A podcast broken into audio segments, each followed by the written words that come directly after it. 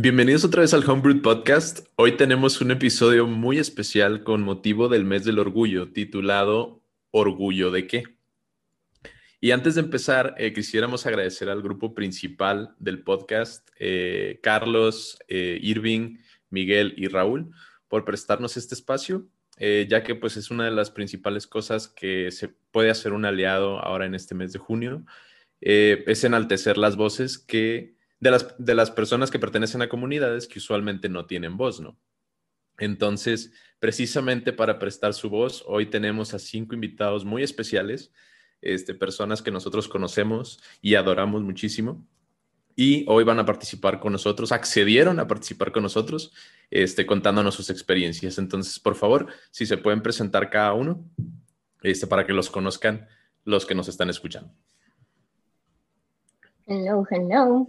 Este, hola a todos, eh, yo soy Andrea. Es un placer estar con ustedes de regreso en el podcast. Si se acuerdan, yo también participé en el episodio Room 63, donde hablamos de eh, los crushes de la animación y de la infancia y estuvo muy divertido todo ese eh, episodio y pues los vengo a acompañar otra vez. soy Vi y me gustan los gatos y el make-up, son como mis dos pasiones. Bueno, pues yo soy Jorge, um, tengo 24 años, soy gay, um, soy un hombre cis, para mi desgracia. Um, amo los gatos, me gustan mucho los videojuegos, el anime, me baño. y pues ya, es todo. Hola, yo soy Sabina Madrazo, así me pueden encontrar en todas mis redes sociales, shamelessly patrocinándome. Este, yo soy Vi y pues me gustan muchísimo los gatos. Al parecer a todos nos gustan los gatos. Acabo de adoptar un gato hoy, estoy muy emocionada por eso. Y pues nada, este, de hecho este es mi primer año eh, de Pride, como haciendo activismo ya en forma abiertamente bisexuala, porque eh, desde que había salido del closet como que lo mantenía más en los memes y así, entonces estoy muy emocionada. Gracias por la invitación, Monkey. No, de nada. Hola, hola, ¿qué tal a todos? Eh, yo soy Ángel Saucedo, eh, soy gay, tengo 26 años. Eh, ¿Qué les digo? Este, vivo en Ciudad de México, soy originalmente del norte del país. me gustan los vatos que no me pueden amar de regreso. Este, pues, ¿qué, ¿qué más les digo, chavos? Este, ah, también eh, soy un pequeño creador de contenido, tengo mi propia página que se llama Foraneanda, me pueden buscar en Instagram y en Facebook de esta manera. Y aquí vamos a estar platicando un poquito. Hola, yo soy Daniel Valderrama. Este, primero que nada, pues muchas gracias por la invitación. A todos mis compañeros, generalmente también a Luis, muchas gracias por la invitación. Este, yo soy una persona trans, soy bi, este, soy papa casada y, y pues ya, es básicamente eso. Bueno, ya por último, pues ya a mí ya me conocen un poco. Ahora sí me, presentaré un poco más detalladamente. Luis Moncada. Este, yo soy una persona pan y no binaria. Este, pronombres pueden usar, ahora sí que los que quieran, digo, en, en español nomás hay dos, entonces pues ahí sí ya este, no hay falla. Y yo, bueno, les agradezco eh, a ustedes por venir eh, hoy con nosotros. Realmente, eh, ah, vaya, ah, algo que sí quería mencionar es que las seis personas que estamos hoy aquí es un privilegio porque pues no todas las personas este, pueden prestar su voz, no todas las personas que yo hubiese querido invitar pueden o pueden estar aquí o pudieron estar aquí. Entonces sí contarnos con la suerte de que, de que nosotros sí, sí podemos, ¿no? Y esperemos que en el futuro, pues ya más gente pueda, ¿no? Este, ahorita, este, bueno, a todo esto, ¿por qué, ¿por qué el título? A ver, nosotros lo pensamos entre todos, fue una, una colaboración el título y ¿por qué? Pues creo que es, como esta parte eh, donde el orgullo ha sido algo que ha tomado como muchas etapas, muchas facetas y como que nos podemos ir como súper, súper atrás y, y tiene tantas cosas como para celebrar que, creo que es algo cool que celebremos nuestras identidades y, y nuestros eh, caminos y nuestras eh, experiencias, pero que también es como para conmemorar y, y, como la parte seria de decir, oye, pues nos falta también mucho camino por recorrer, ¿no? O sea, no es nada más todo es arcoíris y diversión y bonito, sino que realmente ha sido una lucha bastante larga de muchas personas y han, han tenido como tantas etapas y hay tantas partes que han sido feas y horribles y que siguen siendo en muchas partes del mundo. Y como decías, que es un privilegio para nosotros poder tener eh, tanto el espacio como de compartir esto como pues estar en una posición donde decir compartir estas experiencias y todo esto no implica para nosotros pues un riesgo, un, un daño, un, este, alguna consecuencia negativa, ¿no? Claro, claro. No, sí estoy completamente de acuerdo. De hecho, Em, yo comúnmente, bueno, me voy a las secciones de comentarios en, publicaciones de páginas que, que, son de activismo o que son de, de, divulgación queer, etcétera, etcétera. Y muy a menudo en los comentarios vemos los trolls o los haters o las personas muy rancias comentar. Y este es muy típico. Hay muchos que son típicos, pero este es uno de los más grandes y es, eh, es textualmente, porque nunca se me va a olvidar uno que leí que decía, orgullo es cursar una carrera, o orgullo es eh, tener un buen trabajo, un buen sueldo, o orgullo es X o Y, pero que te guste una persona de tu mismo sexo no es ningún orgullo, de hecho es una vergüenza. Algo así decía, por, parafraseando más que menos. Bueno, mira, déjame, déjame agregar aquí, voy, yo soy bien interruptor, ¿eh? O sea, ¿Sí? cualquier date, date, para eso es este espacio. Nos atrevemos a, a platicar y a meternos con un hombre, pues ya es este ya es algo que se nos reconozca, ¿verdad? Porque yo creo que elegir ninguno elegiríamos a los hombres, honestamente. es, es, un, servicio público. Ay, hermana. Es un servicio público, es un servicio social, este. Y, o sea, orgullo de, aguantar a un cabrón, pues no cualquiera. Ay, Dios mío. Sí.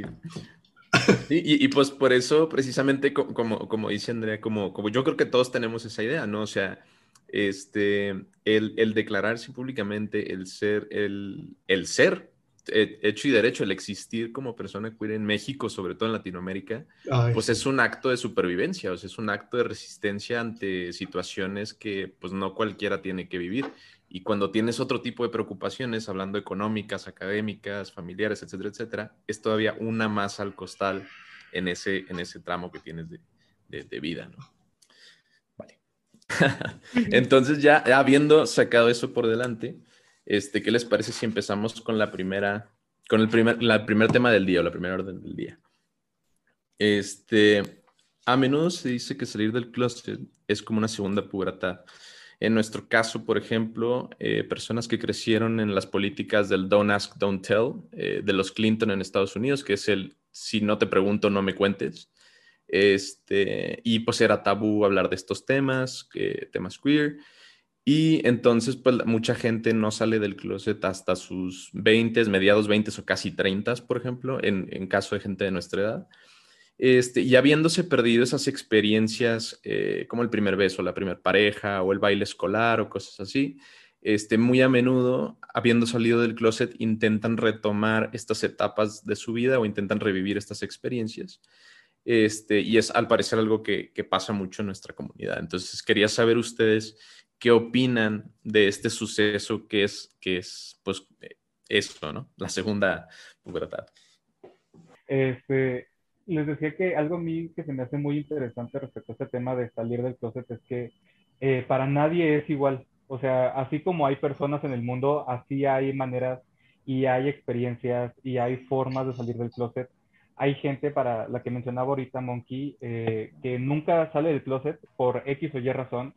Eh, yo he conocido gente hasta de 40, 50 o más grande con hijos, con nietos y realmente nunca tuvieron este proceso, de nuevo por X o Y innumerables razones, pero eh, eso es algo muy complicado y a mí personalmente no me gusta este, este concepto completo de salir del closet porque para mí es como como si tuvieras que confesar algo, como si tuvieras que reconocer algo, como si estuviera mal, como si llegas con tu mamá y le dices, mamá, reprobé historia, o sea, es como de mamá, me gusta el pito, o sea, no sé cuál es peor, si reprobar historia o qué te gusta. Este, y así soy yo, ¿eh? O sea, se acostumbra. Y, y a mí, bueno, de nuevo, volviendo al punto, a mí es un concepto que no me gusta porque no siento que tuviéramos que pasar por ese momento de pararnos enfrente y golpearnos el pecho y, mamá, soy gay, porque pues al final no se trata de eso, o sea, si, si históricamente este, este grupo en el que formamos parte ha sido oprimido, eh, no me gusta a mí sentirme una víctima, no me gusta sentirme que, que me están apuntando y este sentimiento de reconocer que estoy haciendo algo mal, entre comillas, es seguir perpetuando esa idea de que tengo que ocultarlo o de que tengo que reconocerlo frente a otros. Entonces, eh, pues nada, esa es mi opinión sobre el, concepto de salir del closet. Y he conocido gente que afortunadamente eh, me han dicho, es que yo nunca tuve que salir del closet. Yo llegué con mi mamá y le presenté a mi novio y ahí quedó el pedo. O sea, se, se entendió y no hubo nada más que decir. Obviamente no todos pasamos por, con la misma suerte. Eh, mi experiencia fue algo muy difícil, el proceso para mi familia, para mí no. Y, también eso, dije, mira, pues si ustedes tienen eh, problemas en entenderlo o en aceptarlo, pues tampoco les estoy pidiendo permiso para que me guste el pito, o sea, me gusta y ya. Entonces, eh, también siento eso, que el salir del closet es como un pedir permiso para vivir tu vida y pues la neta es algo que no necesitamos. Ese es mi opinión. Yo, creo que igual eh, parte un poquito de lo mismo de, la misma pregunta, o sea, cuando, vaya, por la, por la heteronormatividad se asume por default que todos los niños y jóvenes son heterosexuales.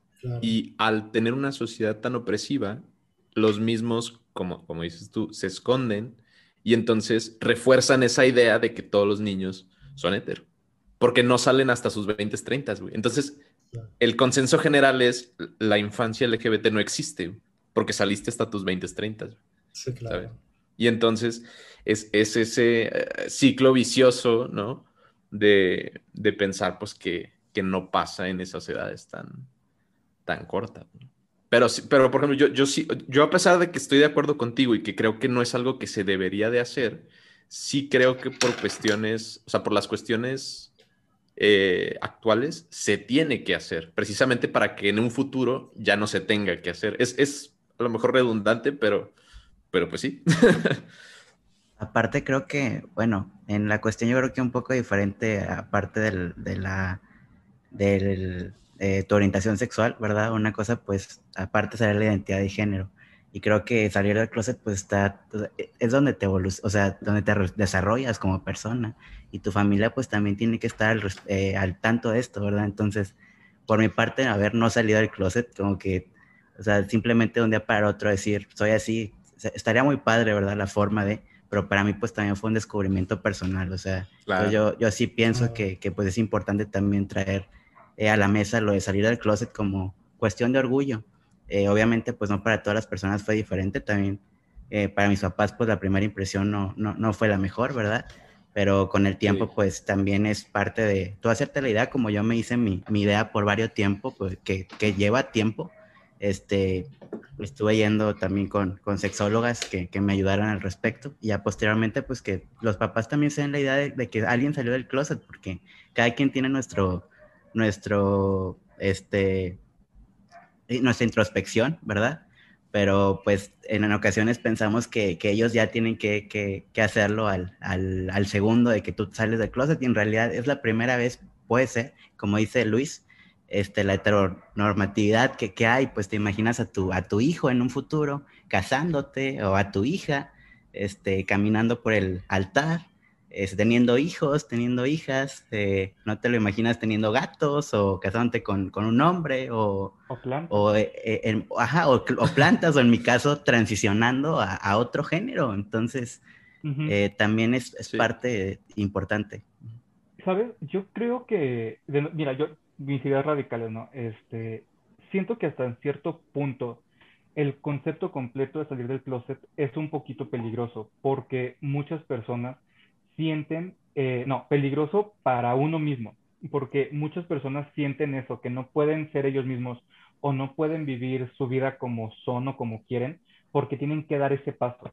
Sí, lo ven como, ahora sí que como un requisito para que te den tu membresía gay, o sea, el salir del closet. Ah, un, un, ah, eh, un pasaje ritual, algo así, ¿no? Exactamente. Right of Lo considera, lo considera como un, un, paso necesario para, para ser gay de verdad, o para ser lesbiana, o para ser Sí. trans, o para ser bi, o para hacer lo que tú quieras. Y, y he conocido eso. Eh, dentro del contenido que yo he desarrollado, he hablado de este tema y gente se me ha acercado, como, ¿sabes qué? Es que mi primo de 12 años eh, es gay, pero es que siente que tiene que salir del closet. Y digo, es que realmente no tienes que, o sea, no es un requisito, vato. O sea, y también, como les mencionaba, eh, hay muchos factores externos que nos- nosotros no controlamos en el momento de salir del closet.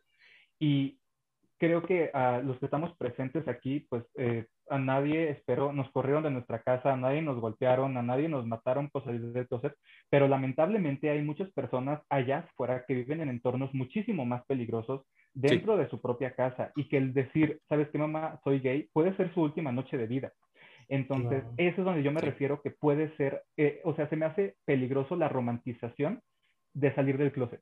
¿Por qué? Porque también, eh, y lo vamos a ver un poquito más adelante si no me equivoco, si vemos eh, personajes gays en televisión, en películas, en series, todos, todos, absolutamente todos pasan por este momento súper dramático, llorando con el padre de papá, soy gay, y lo abraza y yo te amo, hijo. Y, y al final todos queremos ese momento de que nuestros papás nos abracen y nos acepten y nos digan que está bien, pero la cruda realidad es que no los vamos a tener muchas veces. Yo no lo tuve. Y creo que muchos de aquí tampoco lo tuvimos. Y no lo vamos a tener nunca. Y tener de nuevo, estar esperando que ese momento nos llegue, puede ser que estamos esperando por algo que nunca va a llegar y eso se transforma en frustración y se transforma en culpa y se transforma en odio hacia uno mismo, no hacia los de afuera. Entonces, de nuevo, yo estoy por eso en contra del concepto de contraposición de eso, porque justamente eh, yo entro en todo lo contrario. Mi salida del closet fue como un WhatsApp. WhatsApp. Mox lo sabe, o sea, literalmente mi proceso fue muy diferente. El mío no venía de un lugar de represión, de hecho en mi casa eran súper liberales con este tema, al punto en el que mis papás una vez me sentaron, me dijeron a los 14 años, si tú eres lesbiana y llegas si eres lesbiana, mira, no pasa nada, o sea, aquí te vamos a recibir con novia o con novio. Pero yo a los 14 y en mi entendimiento de, güey, a mí me gustan mucho los hombres y necesito validación, porque todavía tenía como, pues, esa necesidad de validación con la que muchas mujeres y morras crecemos, validación masculina específicamente. Ah, la, la vieja confiable heterosexualidad compulsiva. Obviamente, entonces yo decía, pues no, o sea, pues no soy lesbiana, porque pues, me, me, me, gustan los, los hombres, ¿no? Eh, cuando conocí a Moncada con otra amiga, me decían como, güey, es que tú no eres hetero, o sea, ¿en qué cabeza, no? Y yo sí era la morra Eres súper tortilla, o sea, qué pedo. Sí, ajá, de que, no, pues sí soy, sí soy bi, pero, pero yo lo, yo lo veía como, ah, pues es que las morras son guapas y, y sí me puedo besar con una morra, pero no, o sea, hetero. Pero el pito. Súper. Entonces, cuando o sea, nos besamos, que... nos besamos y cogemos, pero pues sí soy hetero, o sea, no pasa nada. Pero como amigas, ¿no? O sea, o sea dijimos, dijimos no como y ya. O sea, yo no soy lesbiana, pero mi novia sí. pero la morra que me di sí. Entonces, proceso para mí que yo ya sabía que, que venía algo como positivo, o sea, o, o, como casi casi lo podría llamar de total desinterés de mi familia, o sea, fue como, ah, oh, o sea, de familia cercana, ¿no? Mi núcleo, mis papás. Este, les mandé un WhatsApp, yo estaba en Europa, me di cuenta un viernes que fui a un bar, vi a todo un grupo de gente y yo decía es que la persona más guapa de este lugar es una mujer y me encantaría poder ligármela. Y entonces algo hizo clic en mi cerebro y dije, ¿por qué no? O sea, ¿por qué no te la puedo? O sea, porque no pude, uh -huh. no, te, no, pude, pero, pero... Pero hubo un intento. Se intentó.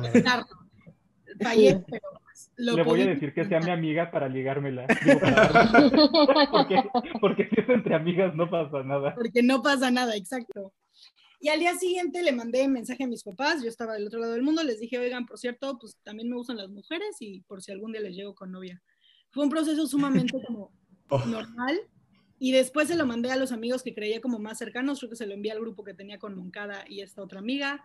Se los mandé así como a mis personas más importantes y luego en mi cabeza dije, nunca tengo que volver a hacer esto anymore. O sea, yo ya sí. lo integré a mi vida de manera tan normal que de repente yo platico con mis amigos que no he visto hace mucho, les estoy contando de que sí es que la chava que no sé qué, me encanta.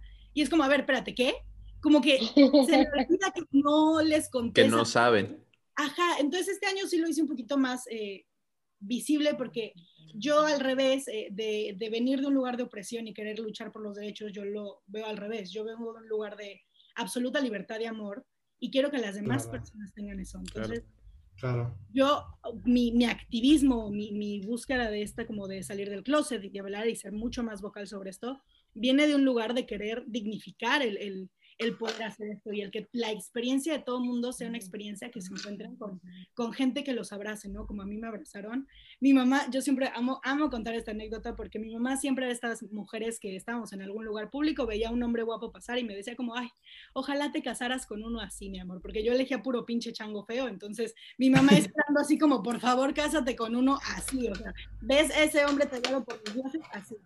Y entonces después de mandarles este WhatsApp, lo único que cambió fue que mi mamá se fue de viaje conmigo, estamos en Europa, estamos al final de mi intercambio solo ella y yo, y cuando veía mujeres muy atractivas pasar me decía, ay mi amor, ojalá te casaras con una así. Y yo... ¿Y tú? hizo, ella hizo Qué bonito. mucho más rápido que yo, de que yo me tardé como casi, casi año y medio en conciliar bien hasta la palabra bisexual, y mi mamá fue como, ok, en chinga, mira. A lo que sí. Algo así. Entonces, yo creo que mi, para mí el salir del closet y para mí esta experiencia de hablar de salir del closet viene desde un lugar de dignificarlo para mí y para las personas que, todavía no pueden, justamente, ¿no? Y para hacer que las personas que están, justamente ahorita que he hablado más, mucha gente ha salido del closet conmigo y, me, me, lo han empezado a contar y de repente me dicen, es que quiero hablar con mi familia sobre esto. Y les digo como, mira, no te puedo decir cómo hacerlo, o sea, al final es una decisión que tú tienes que tomar y pues habla, hablar como con gente con la que no interactuaba antes y, y, historias que les digo, hace principios de, de, no sé, de mes, me ponen en redes sociales como es que no sé si hablarlo con mi familia y hace una semana ponen, es que ya salí del closet con mi mamá, fue una experiencia increíble, etcétera, etcétera, etcétera. Entonces, como poder llevar a esa experiencia de más personas, creo que también es muy importante. Más viniendo de un lugar de alguien que tuvo el privilegio de, de realmente encontrarse con, ay, el gato, con, con, mucho amor y con mucho entendimiento de parte de su entorno. O sea, mi familia fue como, mis papás así, fueron muy comp comprehensive. Comprensivos. Pero el resto de mi familia, pues yo pongo cosas en redes sociales y me tienen en redes sociales y ya han sumado uno más uno. Y mi abuelo le preguntó a mi abuela que si Sabina era lesbiana. mi abuela le marcó a mi mamá muy preocupada. Mi mamá le dijo como, o sea, no supo cómo explicarlo. O sea, mi mamá simplemente no supo cómo explicarlo y me dijo como, pues tus abuelos están preguntando que si eres lesbiana. Y yo, mami, ¿cómo diles que soy bisexual y que me gustan, o sea, hombres y mujeres y que no pasa nada? Like, no es tan difícil. ¿Cómo Hannah Me marcó mi abuela a la semana y mi abuela no me preguntó el tema, no fue directa de, oye, ¿te, te, ¿eres lesbiana? Pregunta a tu abuelo. E hizo algo mucho más divertido, hablando justamente de medios un poquito y me dijo, ay, el otro día vi que, que una pareja de, de, de, de gays estaban ahí en mi programa con inserte ventaneando hoy la oreja, no sé qué programa me dijo, o sea, creo que era como hoy, ¿no? Sí, y qué bueno que ya puedan casarse y ojalá ya se pueda en todo el país, como apoyando. Estaba tirando el... Como el... muy comprensiva, el, claro. el apoyo y el amor no diciendo directamente, oye, ¿tú qué pedo quieres? Porque seguramente incluso si le digo la palabra de lo que soy, si le digo bisexual, mi abuela no lo va a entender. O sea, posiblemente uh -huh. en su entendimiento del mundo no va a entender que es bisexual o no va a entender cómo funciona y va a tener mil preguntas. Pero en su entendimiento, ella lo ve bien porque lo vio en una pareja de, de los gays. Dice los de gays. los gays, TM. Porque lo Trademark. los gays, TM, R, así. Y esa es la manera. Entonces yo quiero crear ese espacio, esos espacios para más gente. Yo creo que el, todo el mundo se merece -huh. que algo que sí no debería ser como, ay, salí del closet, ¿no? Sino simplemente, ah, mira, de mi pareja, pero que uh -huh. es una realidad que la gente tiene que salir del closet. Yo creo que todavía hay que hacer mucha lucha para que otras personas. Yo creo que lo más importante y la única persona con la que vale la pena salir del closet es contigo mismo. Porque de nuevo, de mucha gente con la que yo he conocido que son muy grandes, casados con nietos incluso, es porque ellos no lo terminan de aceptar. O sea, uh -huh. no terminan de, de ellos este, darse la oportunidad de decir, ¿sabes qué? Sí soy gay. Y sí, el salir del closet sí es un inicio a una nueva vida, decirlo de una forma, pero el que tú te aceptes, el que salgas contigo y que tú te ames y te respetes como tú eres, es lo más importante. Lo demás viene por añadidura. Y si tú tienes el valor y el coraje de vivir siendo quien eres y como quieres y como realmente quieres vivir tu vida, eso va a inspirar a otras personas a que hagan lo que pasó contigo, Sabina, que la gente se acerque y tenga la confianza de decirlo. Que nosotros ahora que tenemos esta, esta suerte de haber salido del closet y seguir vivos, porque es una suerte seguir vivo, este, que seamos como esas, esos puntos de apoyo para que otras personas que no tienen nuestras bendiciones puedan hacerlo. Sí, Yo creo y- y- que... Ay, perdón. ¿Ah? Dani, Jorge, no, Dani. Yo creo que... Creo que igual salir del closet es, un es una palabra tan, que engloba tantas cosas. O sea, sales del closet todos los días en el trabajo, cuando caminas en la calle, en tu escuela. O sea, yo recibo, em, al menos en mi trabajo, recibo gente nueva y como que, eh, o sea, trabajadores nuevos, porque pues yo estoy a cargo de varios trabajadores. Y que de verdad escucho como que de lejos, ¿será que es gay? ¿Será que como que no sé qué? O luego yo quiero ir a mi trabajo. Ah, eh, TLDR, este, yo trabajo en un cine. Entonces, pues, hashtag películas gratis. Cuando quieres como que un chavo que te gusta, porque para mi desgracia me gustan los hombres, de repente como que se te, de repente se te quedan viendo y es como de que, güey, es lo más normal del mundo. O sea, ya no tienes que informar, oye, ¿sabes qué? Voy a venir al cine con un hombre. Y nos remontamos, me remonto mucho a esta palabra privilegio, que igual engloba tantas cosas, o sea, de verdad, somos gente muy privilegiada eh, de poder salir, no sé, al cine con tu pareja o con el chavo que te gusta, o de simplemente salir a una plaza, no sé, eh, se me hace una palabra tan, salir del closet, se me hace una palabra tan, no sé, triste para algunas personas, bonita, igual en el caso de Sabina, su historia como que me conmovió mucho, porque al menos en mi caso muy personal, eh, mis papás de verdad no me aceptaron. Eh, yo fui en plan como Hannah Montana, lo mejor de ambos mundos, porque mi papá como que me dijo, oh sí, hijo, no pasa nada, eh, solo no vas a traer a un drogadicto, y yo, papá, esos son los que me gustan. Pero, pero, pero no, entonces mi mamá como que sí lo sufrió porque pues justamente por la heteronormatividad, Ujú. pues piensa, ¿no? A mi hijo, el varón de, el, el varón de la casa, De la se va a casar familia, con una ujú. mujer, la familia, los hijos, y tú, no, como no, gracias, como que dices, No jal. y luego sí, ¿no? Eh, evidentemente, en mi caso muy personal, poco a poco como que vas am, desarrollando esta lucha, ¿no? En la que la mamá pues tiene que aceptarlo, se compra sus libros de autoayuda, ¿no? Entonces ya, o sea, es que de verdad, al menos en mi, en mi, en mi tema personal, pues mi mamá sí se compró que si los libros de autoayuda, que si mi hijo es gay, ¿qué hago? Afortunadamente, como que un montón de años después, pues ya, todo es como que hay color de rosa. Pero, pues sí, para muchas personas el salir del closet ya a una temprana edad, porque en mi caso yo salí como a los 13, 12, 14 años, es, es, es un shock para la familia, para la gente que te rodea. De verdad es complicado. Sí, yo, yo quiero compartir como mi, mi experiencia, mi anécdota, porque siento que estoy en una posición de nuevo bastante, bastante privilegiada. em, y, y- y que también me ha, me ha llevado como a tener una relación como un poquito compleja con, con, pues con el queerness y, y con esta identidad. Yo me di cuenta que realmente me gustaban las mujeres cuando yo tenía, ahorita tengo 25 y yo creo que me di cuenta cuando tenía 21, -ish, o sea, hace como súper poquito tiempo y, y, pues yo estoy en una relación heterosexual bastante larga y yo, yo ya estaba en esa relación cuando, cuando me di cuenta como que tuve esta revelación de, ay, espera, o sea, todo esto que, o sea, como que vas conectando los puntitos hacia atrás y dándote cuenta, este, de, ah, oye, esto que yo veía de esta manera, o sea, algo como muy platónico o algo como, este, muy, como random en la vida, así como decía Sabina, o sea, como que, ay, pero pues, pues como que somos amigas, ¿no?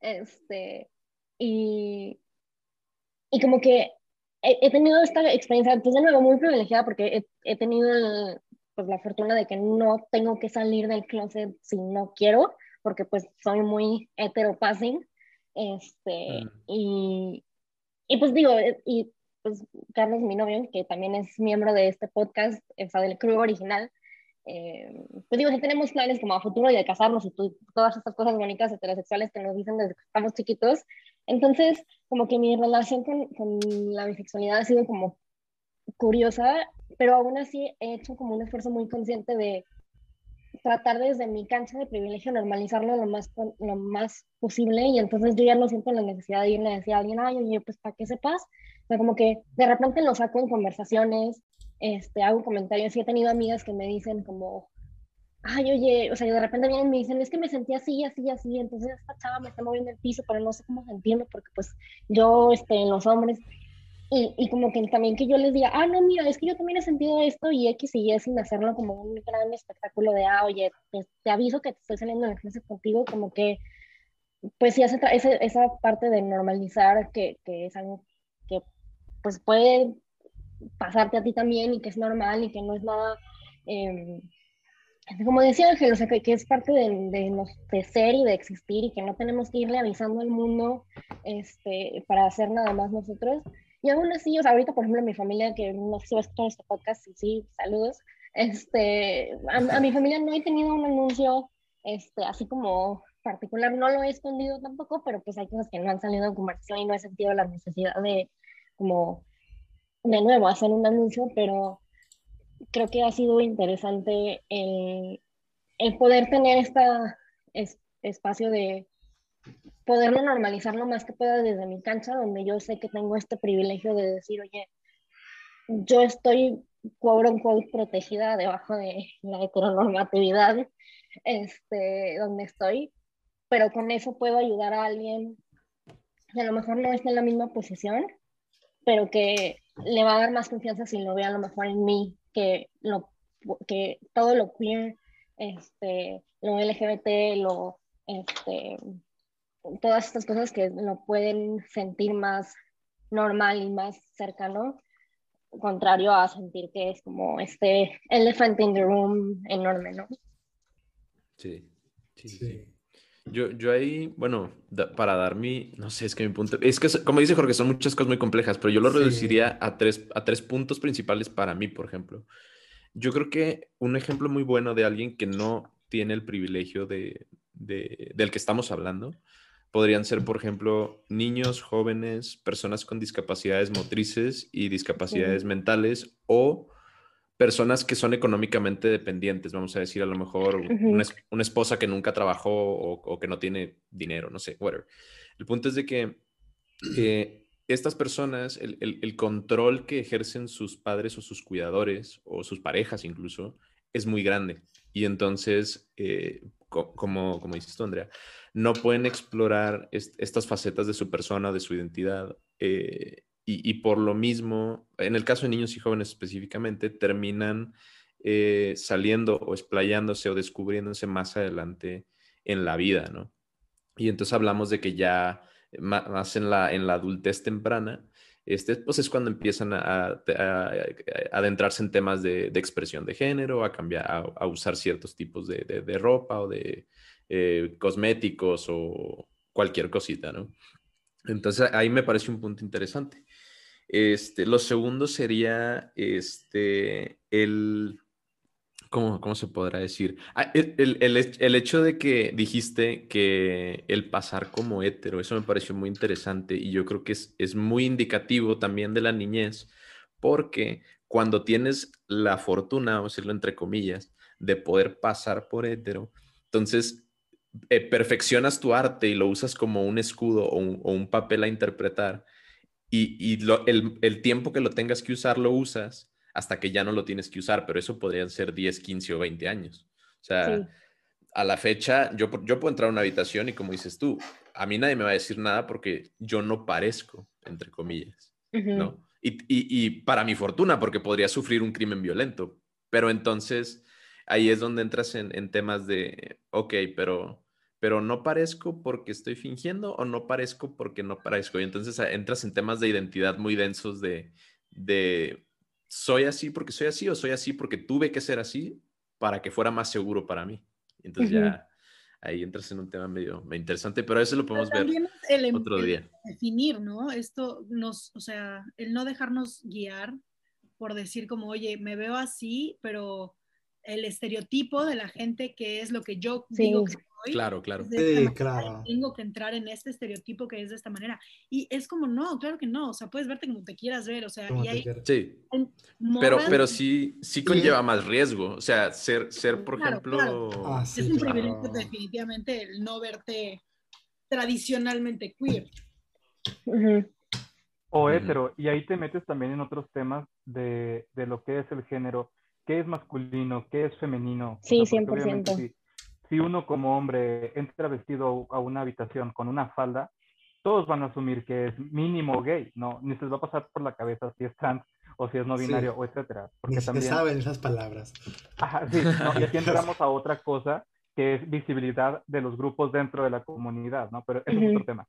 Ahorita Sí, bueno, y ahí, lo- ahí quería concluir mi, mi tercer punto precisamente, que era eso, o sea, si, si en, eh, yo creo que hay aquí un punto muy importante para mí en lo personal, que aunque estoy de acuerdo en que no es un acto necesario el salir del closet, sí creo que es algo que se debe hacer, reitero, porque, y ojo, en muchas de nuestras vidas, nuestros amigos y familiares no conocen a nadie, güey. O sea, nosotros Güey, somos sí. la primera persona en sus vidas güey, que es parte de la comunidad. Y entonces ahí casi que es un tema de responsabilidad colectiva, güey, de decir, pues si yo tengo que ser el primero, pues ni ya me chingué, güey. O sea, ni modo, güey.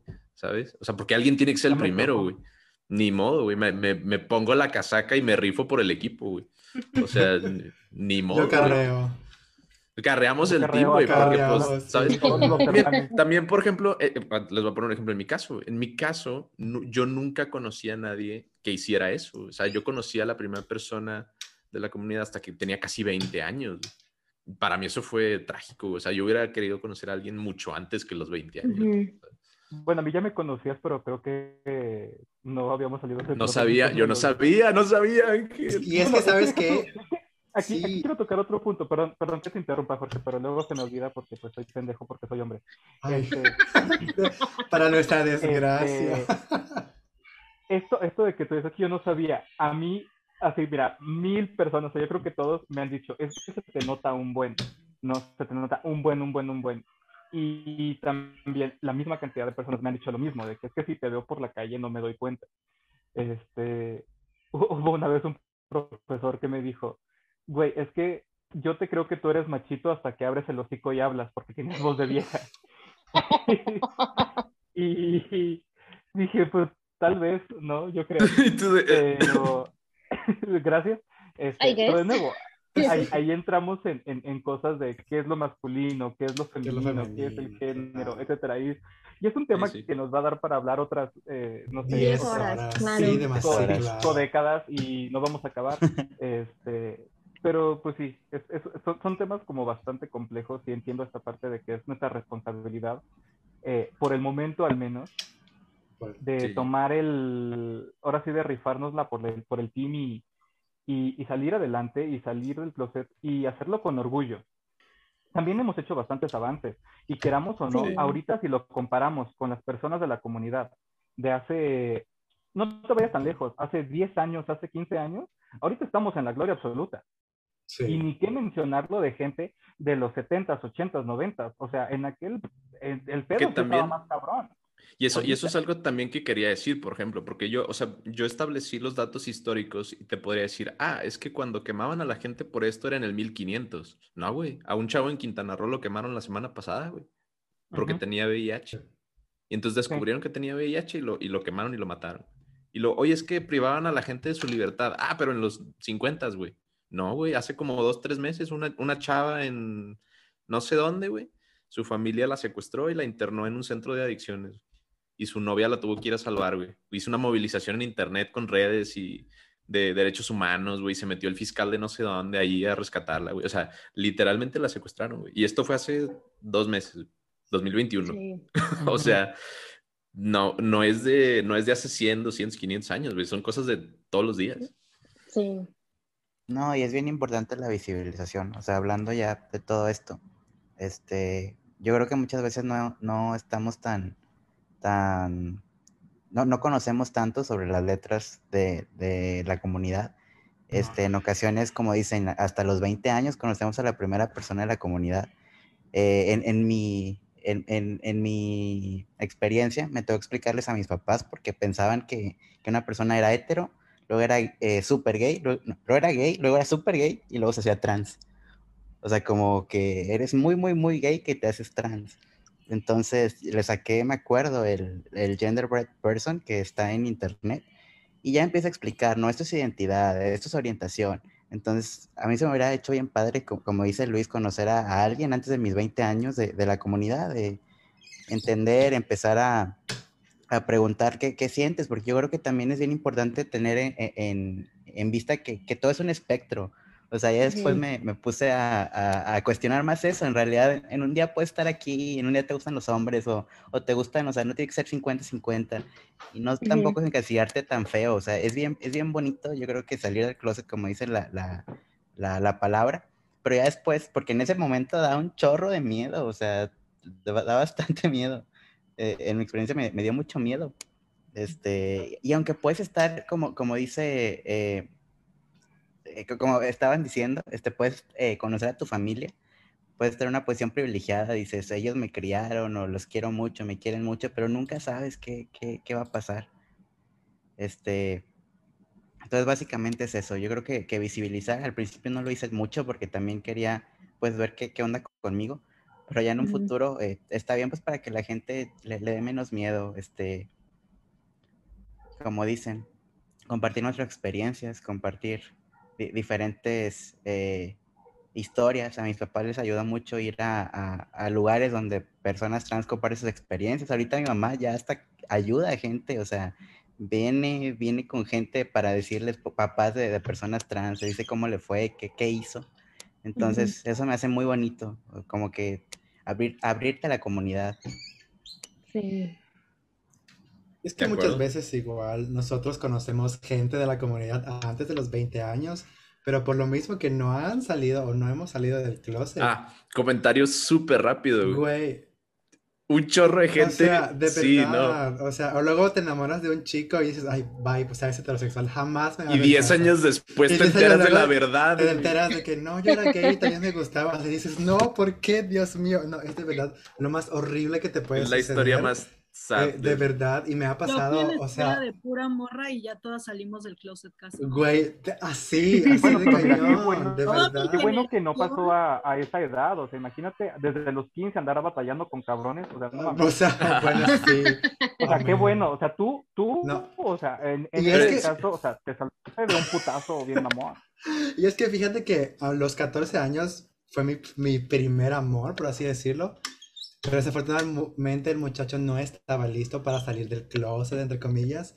Entonces literal me mandó por un tubo y me dijo, no, es que no estoy listo. Y le dije, ah, pues ya, bye, o sea, X, ¿no? Lo cual se entiende, ¿no? En esa época mm -hmm. dije, X, bye. No, y también a los 15, a los 15 no sabes ni qué calzones Ni usar, qué pedo o con sea, tu vida, sí, claro, No sabes obvio. qué pedo con, con, con tus, bueno. o sea, ni siquiera si estás seguro de tus preferencias sexuales, en muchos casos, en muchos sí. otros sí, pero no es también una decisión que se tome a la ligera creo yo. Con, con esta línea de, de, de, interrogación voy a pasar a la tercera pregunta y luego volveremos a la segunda que sí me interesa mucho.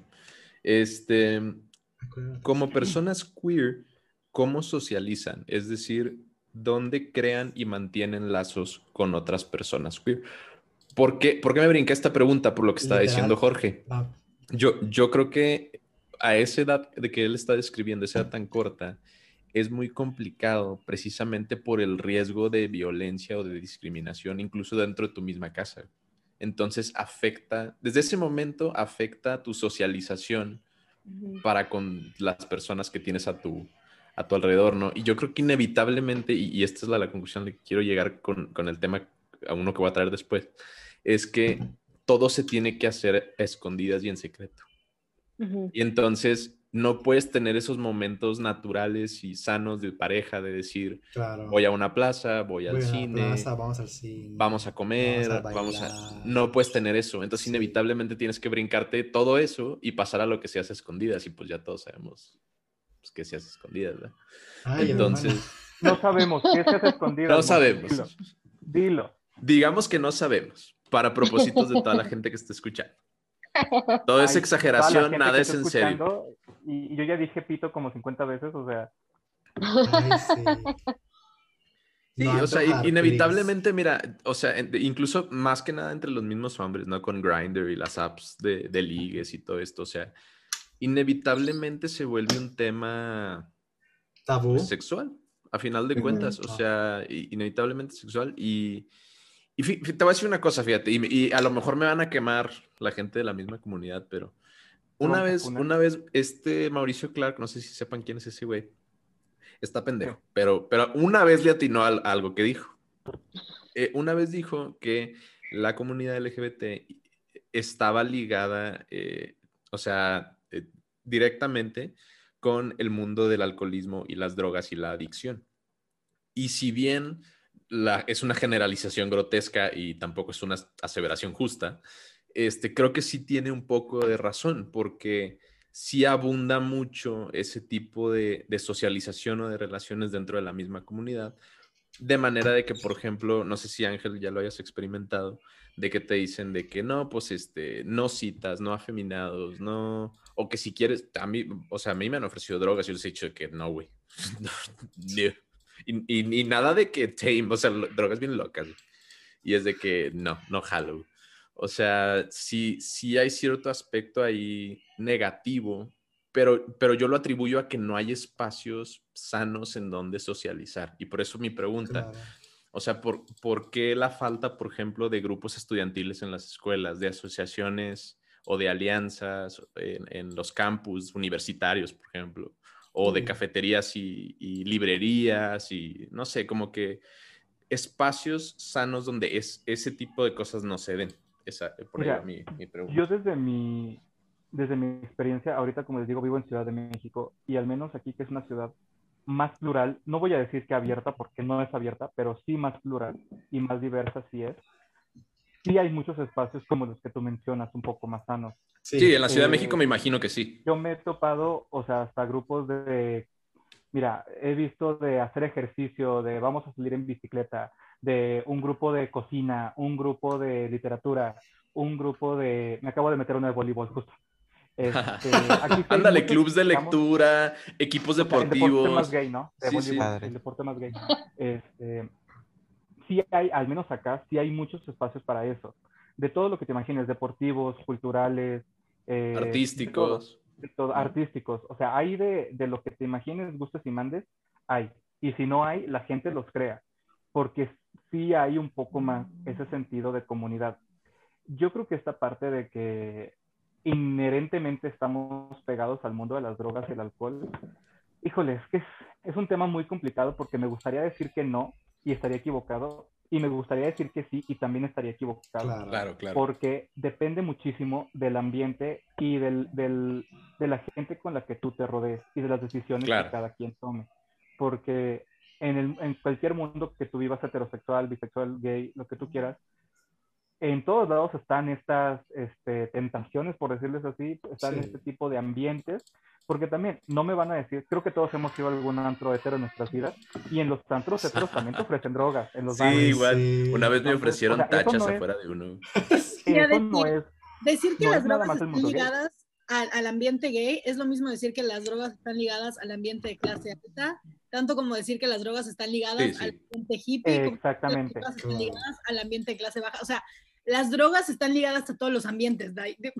Sí, yo, yo creo que ahí más bien la, aseveración, esa que hizo el mismo está errónea, pero sí yo me iría más, por ejemplo, por el hecho de que a lo mejor en ciudades que no son que no es capitalina, como la Ciudad de México, que no es megalópolis, que no es tan grande. Sí, no hay esos espacios. No hay ese tipo de espacios y no se da para menores de edad, por ejemplo. O sea, donde, donde niños y jóvenes, ¿no? Yo quiero decir algo, de, lo que, de, de esta situación.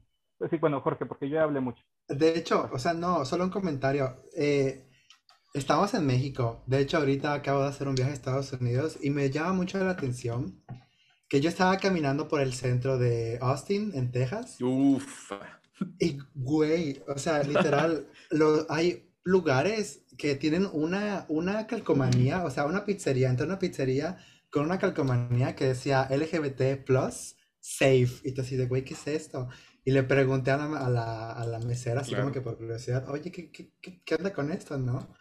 Y me dijo, oh, no, es que pues ya estamos incluyentes, que no sé qué.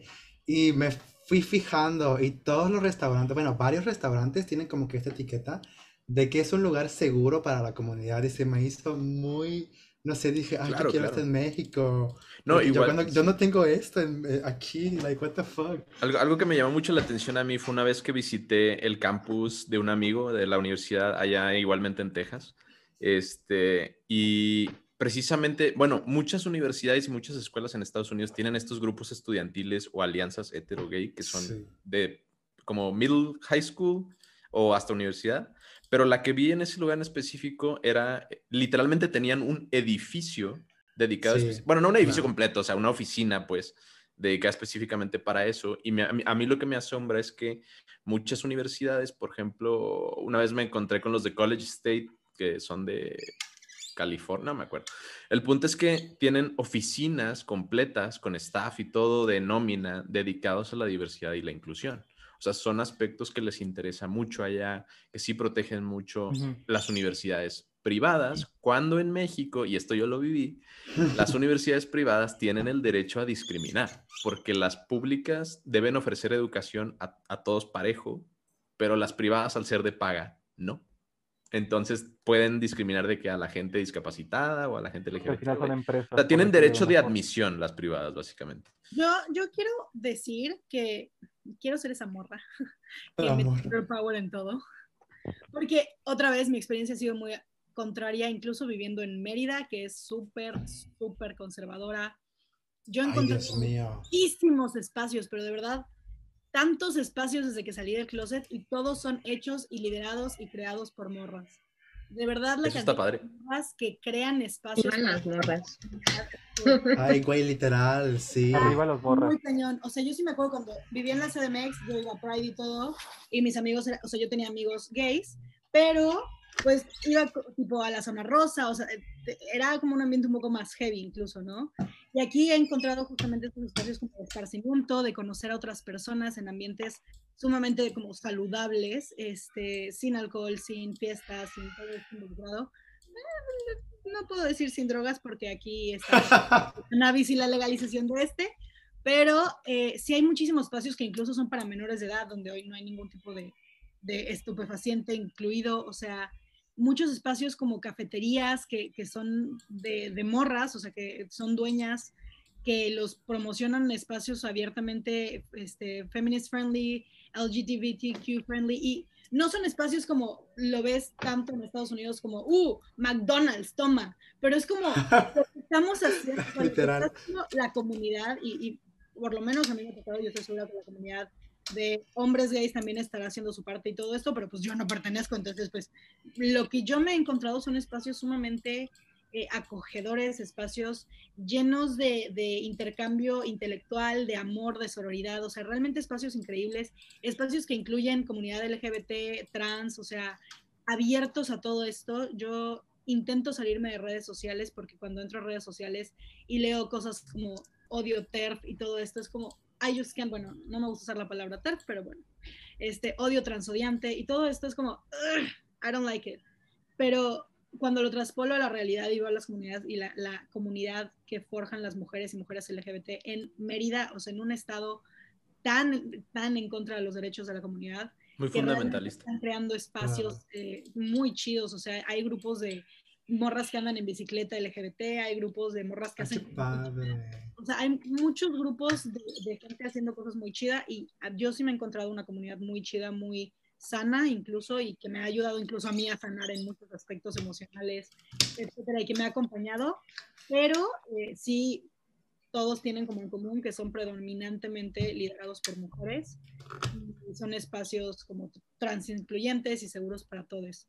Entonces, eso es algo que me ha gustado mucho, incluso en un estado tan, Ay, qué padre. ay, tan cerrado Sí. como Yo- Yucatán. Eso no Yo sabía diciendo, yo de ay, Mérida. Yo diciendo, ay, qué ¿Por qué padre. no me invitas, amiga? Mérida. ¿Tú sí vives ahí? Ya, Mi playera- padre, aquí vivo. Mi playera Me dice, que- why be racist, sexist, homophobic or transphobic when you could just be Be quiet. quiet, me gusta. Todos- verdades. Todas las personas dicen, en, mi, en donde vivo es súper cerrado. Y, o sea, de que todo dice que es súper cerrado y al final resulta que hay más oportunidades de las que creemos. Claro. Hay que saber dónde buscarle. Una Claro. googleada rapidita. Sí, no, y creo que es, es como parte de lo que ha sucedido o, o de como el proceso que han tenido los espacios este, queer a lo largo de pues, la historia en general. O sea, eh, lo que decíamos al principio, como para el kickoff de este tema, eh, creo que también tiene, yo creo, o, o yo opino que tiene dos factores. Por un lado, el que lo queer se haya visto como tabú tanto tiempo, de la misma manera que se ven las drogas, y que suceden en secreto, y que suceden, y que, lo decía Sabina, o sea, no es exclusivo, pero pues sucedía de alguna manera que lleva a la generalización y como a, ese, la relación, vaya, entre una cosa y otra.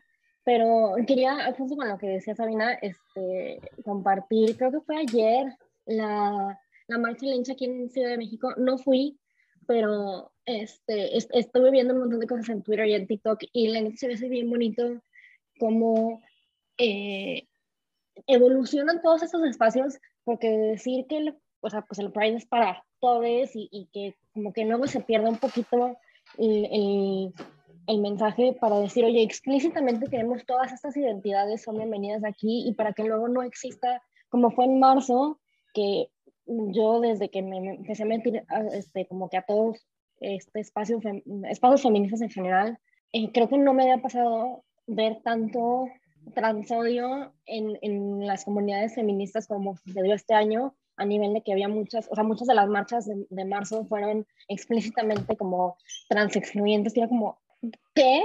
O sea, ¿en, qué cabeza puede caber en decir que, que, que, tu concepto de mujer es tan limitado y que, o sea, te sientes como tan cómodo excluyendo a todas las identidades diferentes que no tienen por qué ser excluidas este, bajo pues, tu, paraguas así de feminista.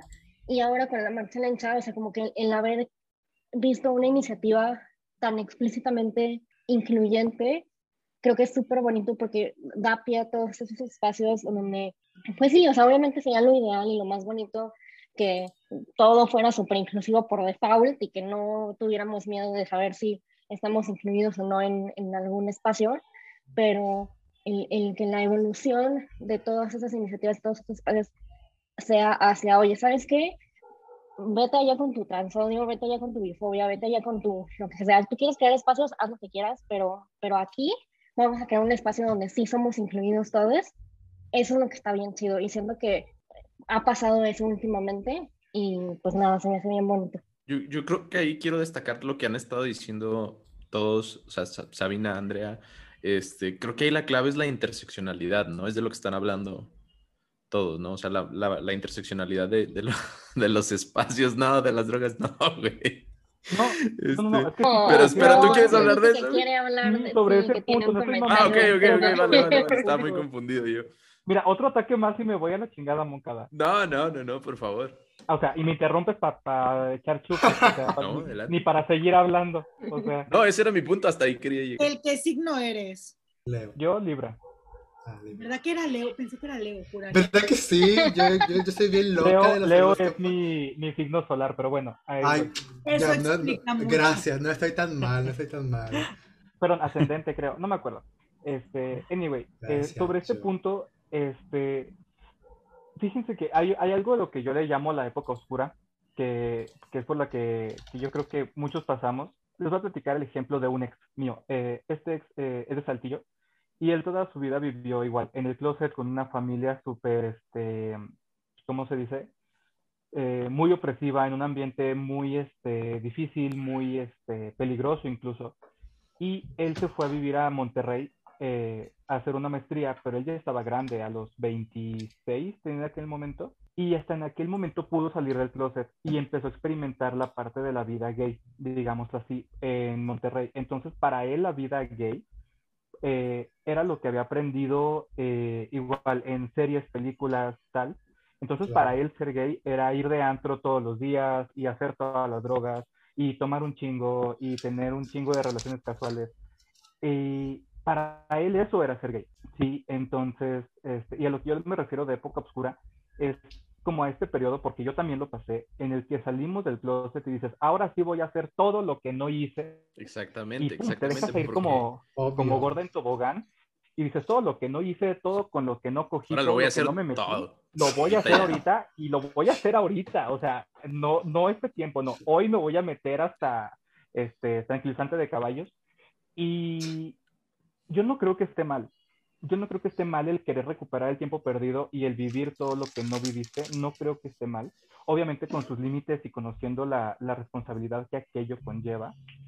Eh, pero lo malo es quedarte en esta onda de esto es la vida gay. O sea, la vida gay es las drogas, el alcohol y etcétera, porque sí pasa, pero no es exclusivo y no es como de nuevo parte No, y- ritual de.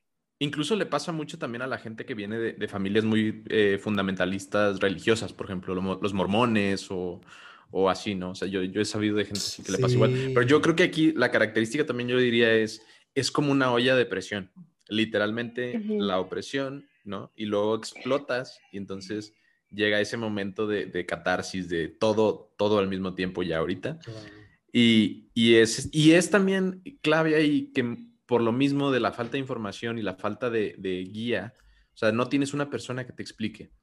Y entonces, o, peor tantito, tienes una mala persona que te explique y entonces te dejas guiar por el, literalmente por el mal, este, por, por alguien que no tiene tu mejor interés en mente. Y entonces yo creo que ahí ambas pueden hacer mucho daño. Yo creo que ahí, es, es- yo siempre he dicho esto, la falta de información no protege a nadie. O sea, el, el, el, Ujú. El- ¿cómo se dice? El escudar a, a los niños y jóvenes de ciertos tipos de información no les está haciendo ningún favor. Simplemente los está dejando sin las herramientas necesarias para vivir la vida real allá afuera. De, Y tu- da más tentación, ¿no? El, ¿por qué no me dejan hacer esto? Entonces lo quiero hacer, ¿no? Yo soy justamente desde el lado del privilegio y habiendo explicado mi historia de cómo salí del closet y fue todo, la prueba de que el que tus papás te como expongan o que el tema de homosexualidad sea algo como el tema de la lluvia en tu casa, o sea, que sea como, güey, pues hay gente que cuando yo salí del closet, para mí el switch fue muy fácil, o sea, para mí simplemente fue como, ah, pues ya, o sea, es que me gustan igual que, like, simplemente fue un como llegar a término, no hubo tanto cambio porque al mismo tiempo yo ya sabía cómo no me quería relacionar con vatos el resto de mi vida, como, o sea, de manera tóxica, de manera controladora, entonces simplemente lo traspolé a no quería relacionarme con una mujer de la misma manera, o sea, no quiero una relación horrible como la que he tenido con Ujú. hombres, a la misma manera que no quisiera una con una mujer de esa manera, ¿no?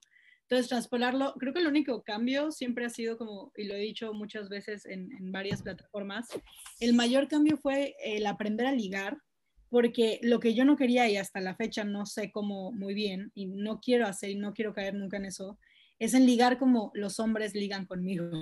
Como los hombres ligan conmigo implica muchísima violencia, implica muchísimo paternalismo, implica como todo este juego de la cacería, la presa y odio eso. Entonces era como, no quiero yo ligar. Y entonces caes en el que te haces como de 50 mejores amigas. Y es como, no. Con Me también coges porque son amigas nada más. No, no de esas, terminas con amigas y entonces como, no, te estoy intentando como que me haces muy guapa, pero entonces no quiero como acercarme como un hombre se ha acercado múltiples ocasiones, que a todas, creo que a todas mis amigas les ha pasado que un vato te intenta ligar y es como, solo terminas muy incómoda, entonces creo que también ese fue el único cambio, pero el cambio verdadero nunca, no hubo un impacto porque yo siempre estuve expuesta a que esta era una realidad de la vida y entonces nada más tuve que aceptar esta realidad de la vida como una realidad de la que yo era parte. Claro.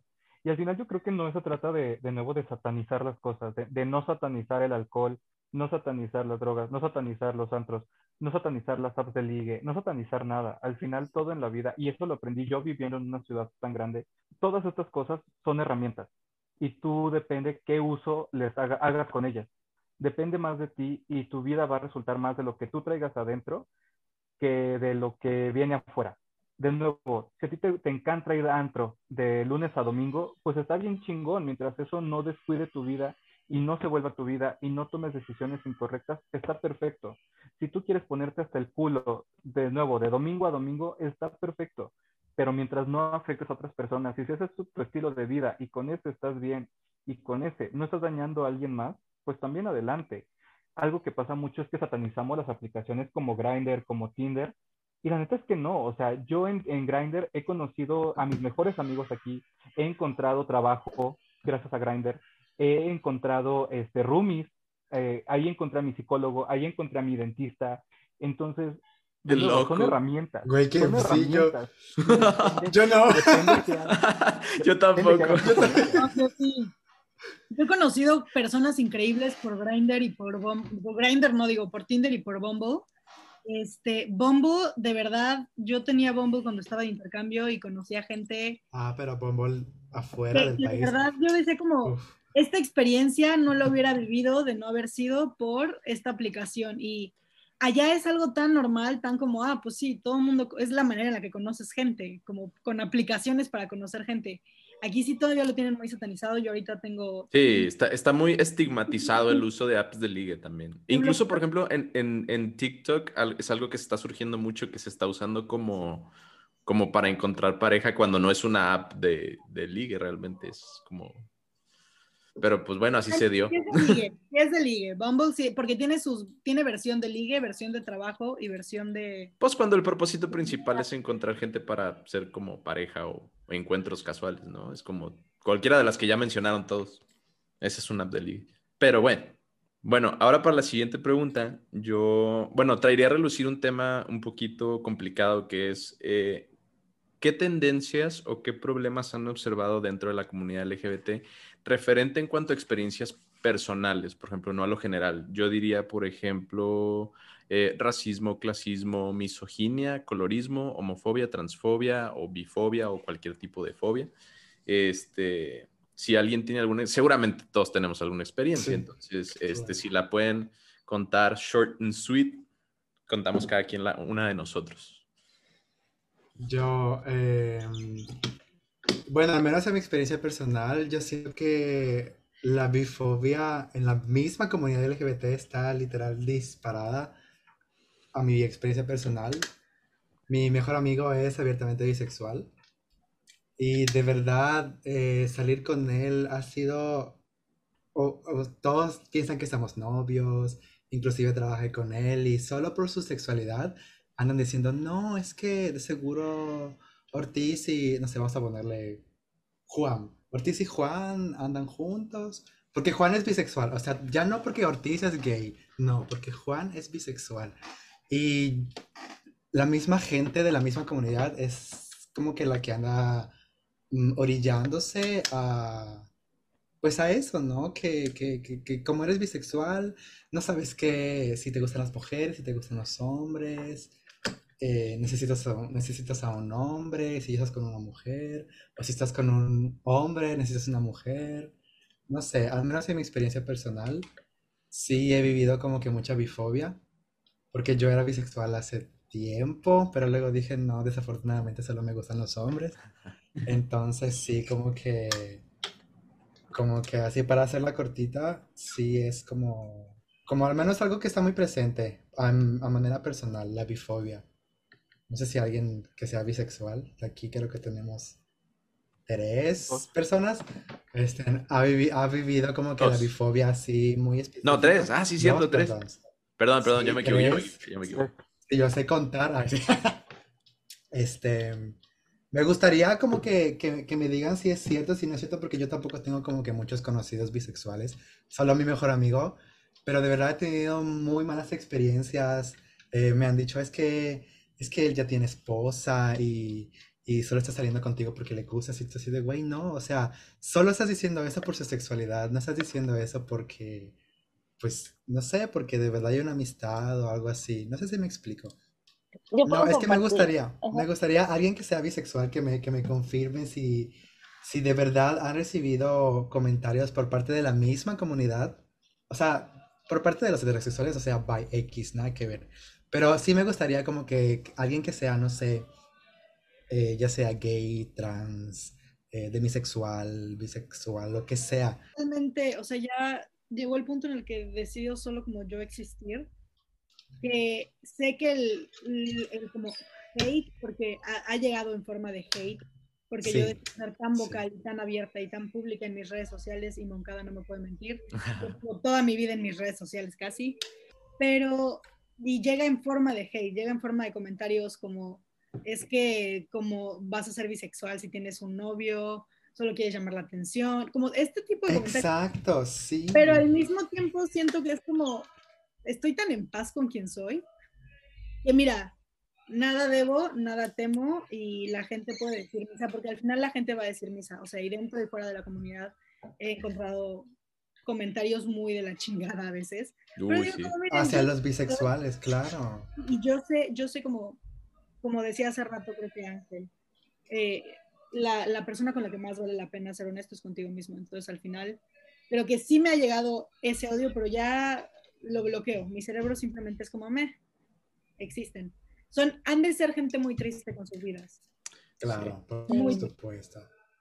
Sí, Andrea. yo justo iba a decir este, que yo, de nuevo, tengo muy poquito de, de estar como en, en, de ser parte de la comunidad y de este, entonces puedo todavía decir, tener el privilegio de que a mí directamente no me ha pasado nada, ni he tenido ninguna experiencia negativa ni, este, ni nada dentro de la comunidad, pero lo que sí he notado mucho, que creo que es algo, iba este, relacionado con eso, sobre todo para la comunidad bisexual, y, y la comunidad pansexual también, o sea, como que todo este debate de que si eres bi, si eres pan, y si por qué, y una cosa y la otra, cuando, o sea, Claro. deja que la raza se identifique con la palabra que más les llame, o sea, con la palabra que más se sientan identificados, que, que, les- que, que sientan que engloba realmente lo que sienten y ya.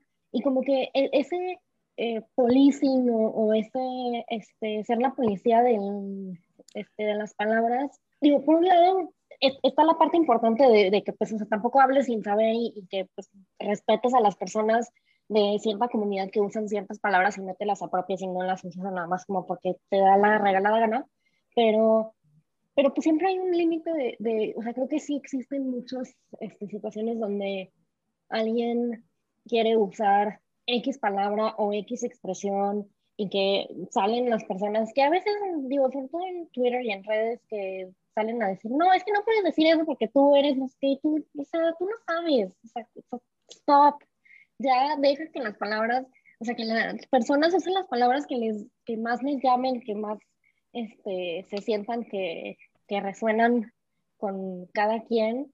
Y, y creo que también es un, un tema donde entran cosas de generaciones, o sea, como que cosas que en nuestra generación de personas queer hay algo que se pueda considerar como aceptable o que se reapropió o que ya pasó y decir, no, sabes que esa palabra es este, em, pues mala o, o como que tiene cierto estigma y que a las personas de las generaciones queer pasadas es como, pues, así nos referimos entre nosotros y that's fine. Y no nos toca a nosotros como que estarle diciendo a alguien que también es de la comunidad, no, tú no puedes decir eso porque no, es que tú no puedes identificarte así, no, es que tú, tú eres transoyente porque eres bi. O sea, stop. Y- Sí, y o sea, no hay sé, mucho, mucho creo que en como... redes pasa Sí, hay mucho mucho eso y, y, y pues Sí.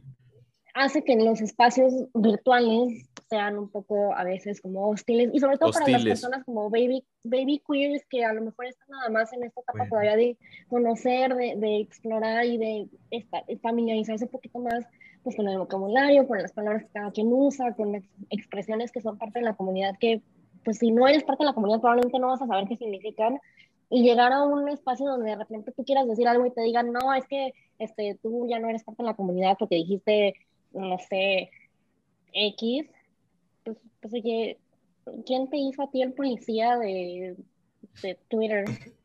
No, Digo, qué afortunado que te ha tocado al menos en, en, En redes. sociales. o ah, sí, sí, claro. Yo daría mi derecho porque los ataques que hubiera recibido en mi vida hubieran sido por Twitter y, Sí. Sí, claro. cosas que, que yo Sí, hubiera sí. podido borrar. O Ujú. sea, Sí, sí, a mí me ha pasado que, que abiertamente, y eso me pasó en Saltillo, abiertamente en un trabajo me dijeron que yo era perfectamente capaz y capacitado para el trabajo, pero que no me contrataban por ser gay.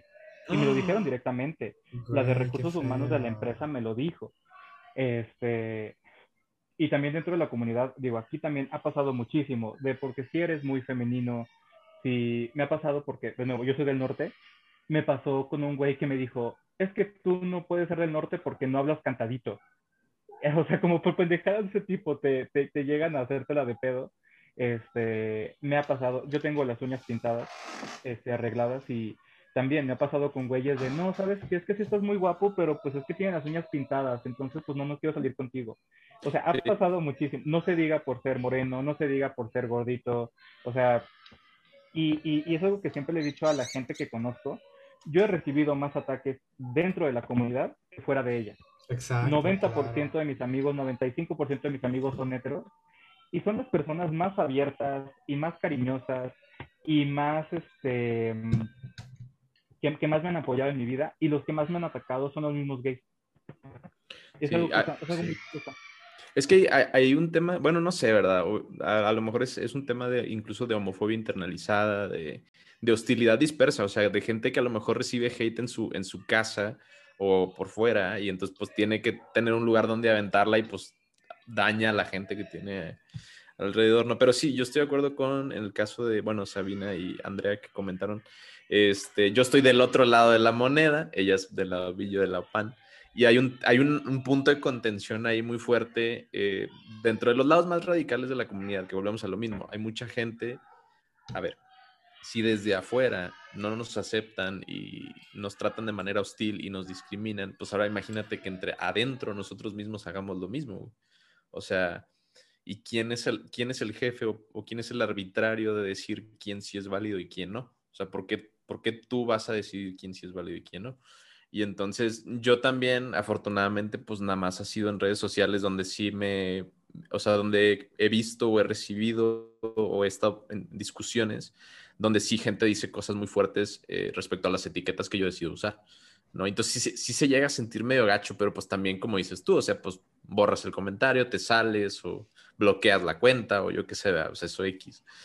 Pero, pero sí, o sea, bueno, a mí me pone a pensar, imagínate, si las personas de fuera de la comunidad, yo sé que nunca me van a aceptar algunas, yo jamás pensé que de- dentro tendría ese problema, güey. Pero ahora me doy cuenta que sí, entonces literal ya nos jodimos porque, o sea, bye. Mm, Entonces, está está difícil que ni tu propia gente te, te respalde. O sea, que, que- sí, pues que, no sé, que te, que te cuide la espalda. Porque si ni- no puedes ni contar ni con los tuyos, pues ya ahí estás, Está muy cañón. está muy cañón, la verdad. Yo, Yo creo que eso, eso, eso es lo que sí me, me, me duele un poquillo y sí me deja un poquillo osada a veces. Pero como dices tú, también está la gente que es aliada, que no es parte de la comunidad, pero sí es, es muy aliada de decir, pues yo sí te, yo, yo sí te cuido la espalda, güey. O sea, yo, yo sí me ri- rifo un tiro por ti, güey, aunque yo no sea de los tuyos, ¿sabes?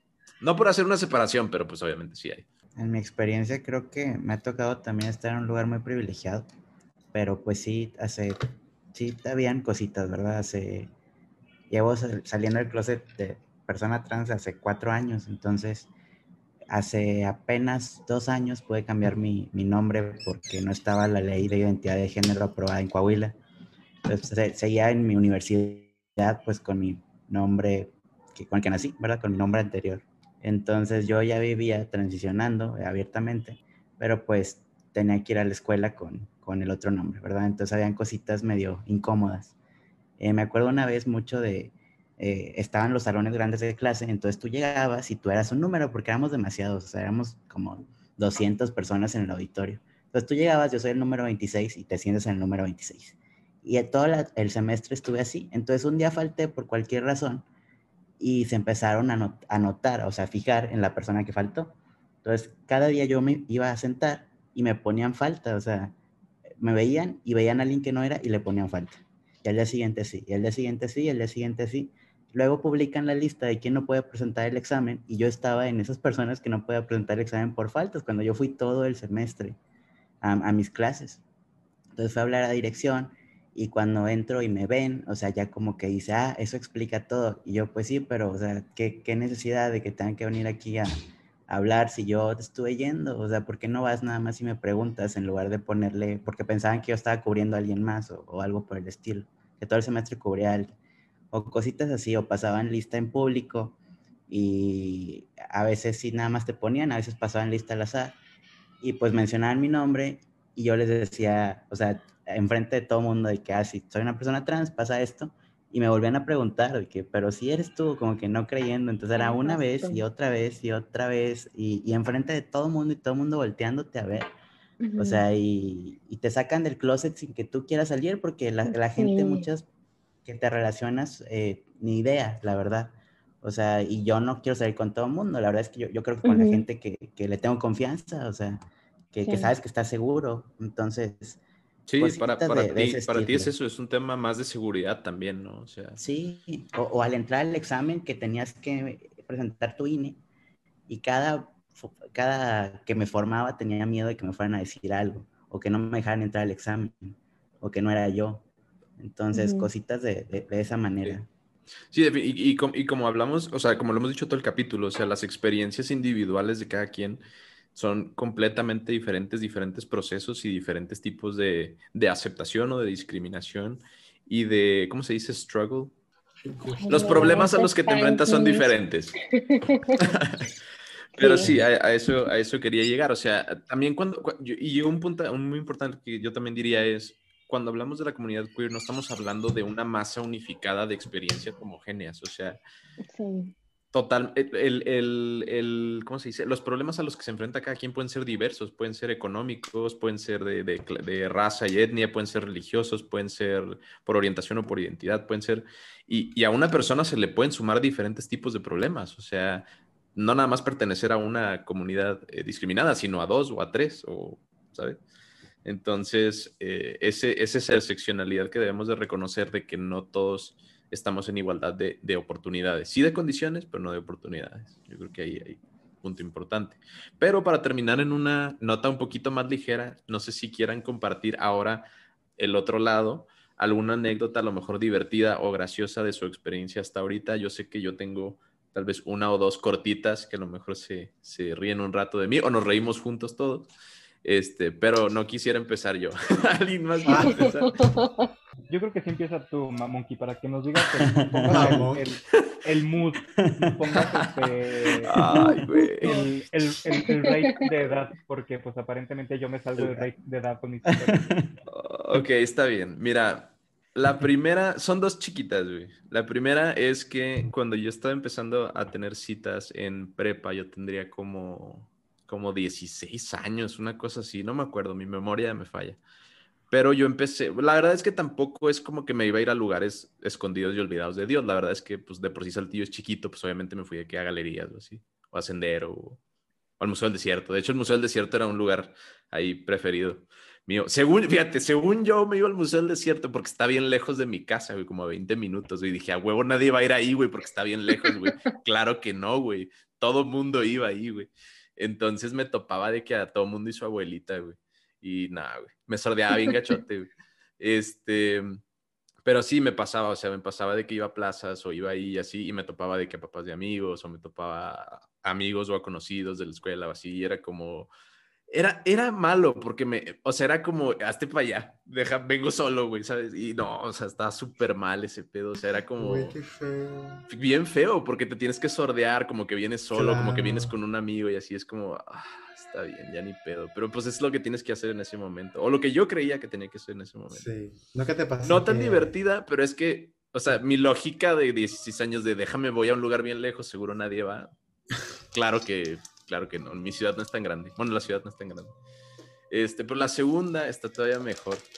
Este, yo fui, bueno, para todo esto, igual más o menos como a los, ¿qué serían? Como a los 19, yo digo, ya estaba en carrera, creo. No sé, entraba a carrera. Y este, yo no tenía para ese entonces amigos queer, o sea, no tenía un círculo de amigos queer, ¿no? Pero tenía un, un, conocido, ¿no? Alguien con el que estaba saliendo.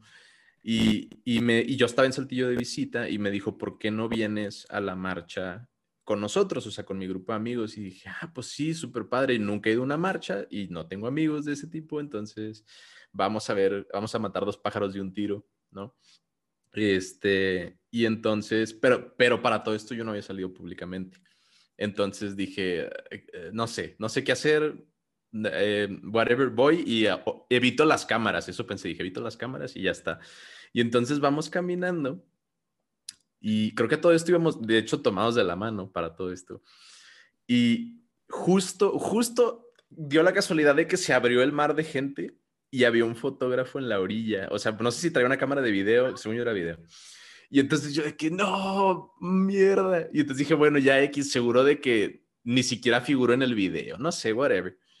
Adivinen quién salió en las noticias, güey. Ay, sí me acuerdo. Sí, de que No imagi- imagínate la página sí de noticias de que una de las más populares de la ciudad, justo el, video y la viñeta del video era esa toma en específico. Gracias a Dios la Sí. cámara era de que basura porque se veía que pixeleaba a morir, Ay, no. pero si hubiera sido una cámara buena, adiós, Bye. ahí quedé. Quedaste. Sí, sí, mal pedo. Pero la marcha estuvo muy, muy, muy padre, me gustó muchísimo. Había mucha gente ojete, pero había mucho más gente buena onda de que con carteles y globos y gritando y festejando. Se estuvo, la verdad es que estuvo muy padre. Saltillo es una ciudad chiquita, fue una marcha muy chiquita comparada a lo mejor con la Ciudad de México o Guadalajara o lo que sea, pero, pero en ese momento fue muy significativo. Y yo creo que la verdad es que lo volvería a hacer, pero hace mucho que no voy. De hecho, creo que fue, sí, creo que es la, a la única a la que he ido, desafortunadamente. Fíjate que a mí, fíjate que a mí me pasó algo parecido con lo de las Lo del periódico. Ay, Güey, qué horror, ¿te acuerdas? Qué horrible, no, qué vergüenza. Jorge salió Güey. en la primera plana del diario Yucatán. Literal, qué horror. Afortunadamente era mi espalda, de verdad. O sea, no, me- yo iba, yo iba de, eh, de la mano con mi exnovio en ese entonces. Eh, oye, me tomaron una foto así como de agarrados de la mano y haz de cuenta que el, el, el güey que la tomó, el güey encargado de subir la foto, puso no pareja, homosexual, eh, rompe, rompe, no sé, rompe estereotipos. Rompe todas las barreras Rompe todas, culturales. güey, sí, rompe barreras culturales. Sí, este, lucha, lucha por sus derechos en la plaza. Y como que, güey, solo iba agarrado de la mano con mi novio, qué pedo. Y, güey, se volvió, la foto se volvió. Ay, amiga, sí, era yo. Hola. Y, güey, no es primera vez que me dicen, eras tú, güey, sí, era yo. Esa O es la sea- noticia que uso de ejemplo cuando le digo a la, le platico a la gente de lo homofóbicos que son en Yucatán. Güey, amiga, soy yo. O sea, de verdad, hola, me presento. Y es horrible esa noticia de que, güey, o sea, ¿qué pedo? Y la gente que, yo, yo- la gente que, que, yo me acuerdo que habían comentarios que decían, güey, o sea, yo caminé con esos muchachos y gente que reconozco porque pues yo de Stalker que entraba a Facebook, decía, ah, no, sí, este güey estaba en la tienda de, no sé, de enfrente. Y decían, güey, o sea, no estaban haciendo nada, solo estaban caminando. Y de verdad, o sea, me volví viral, todo el mundo la compartió, o sea, creo que le dieron like, todo Mérida, o sea, todo Mérida me vio. Horrible de verdad, o sea, Pero no. estuvo, estuvo muy loco que te hicieron como toda esta historia y este icono del movimiento y esta historia de Claro. lucha y tú Y así yo Hizo de la que- reina gay de Mérida. la diosa, o sea, y yo así ya, He En just plan- wanted y yo así como de que, güey, yo solo iba, no sé, a, a comprar, a comer.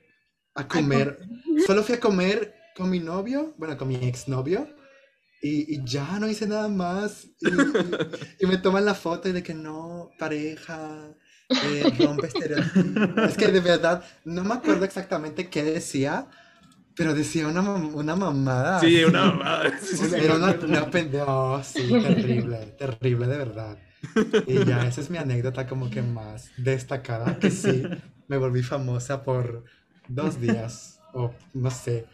Aquí mi amiga Sabina me dice que, que soy su ejemplo, entonces, pues creo que sigo siendo famosa.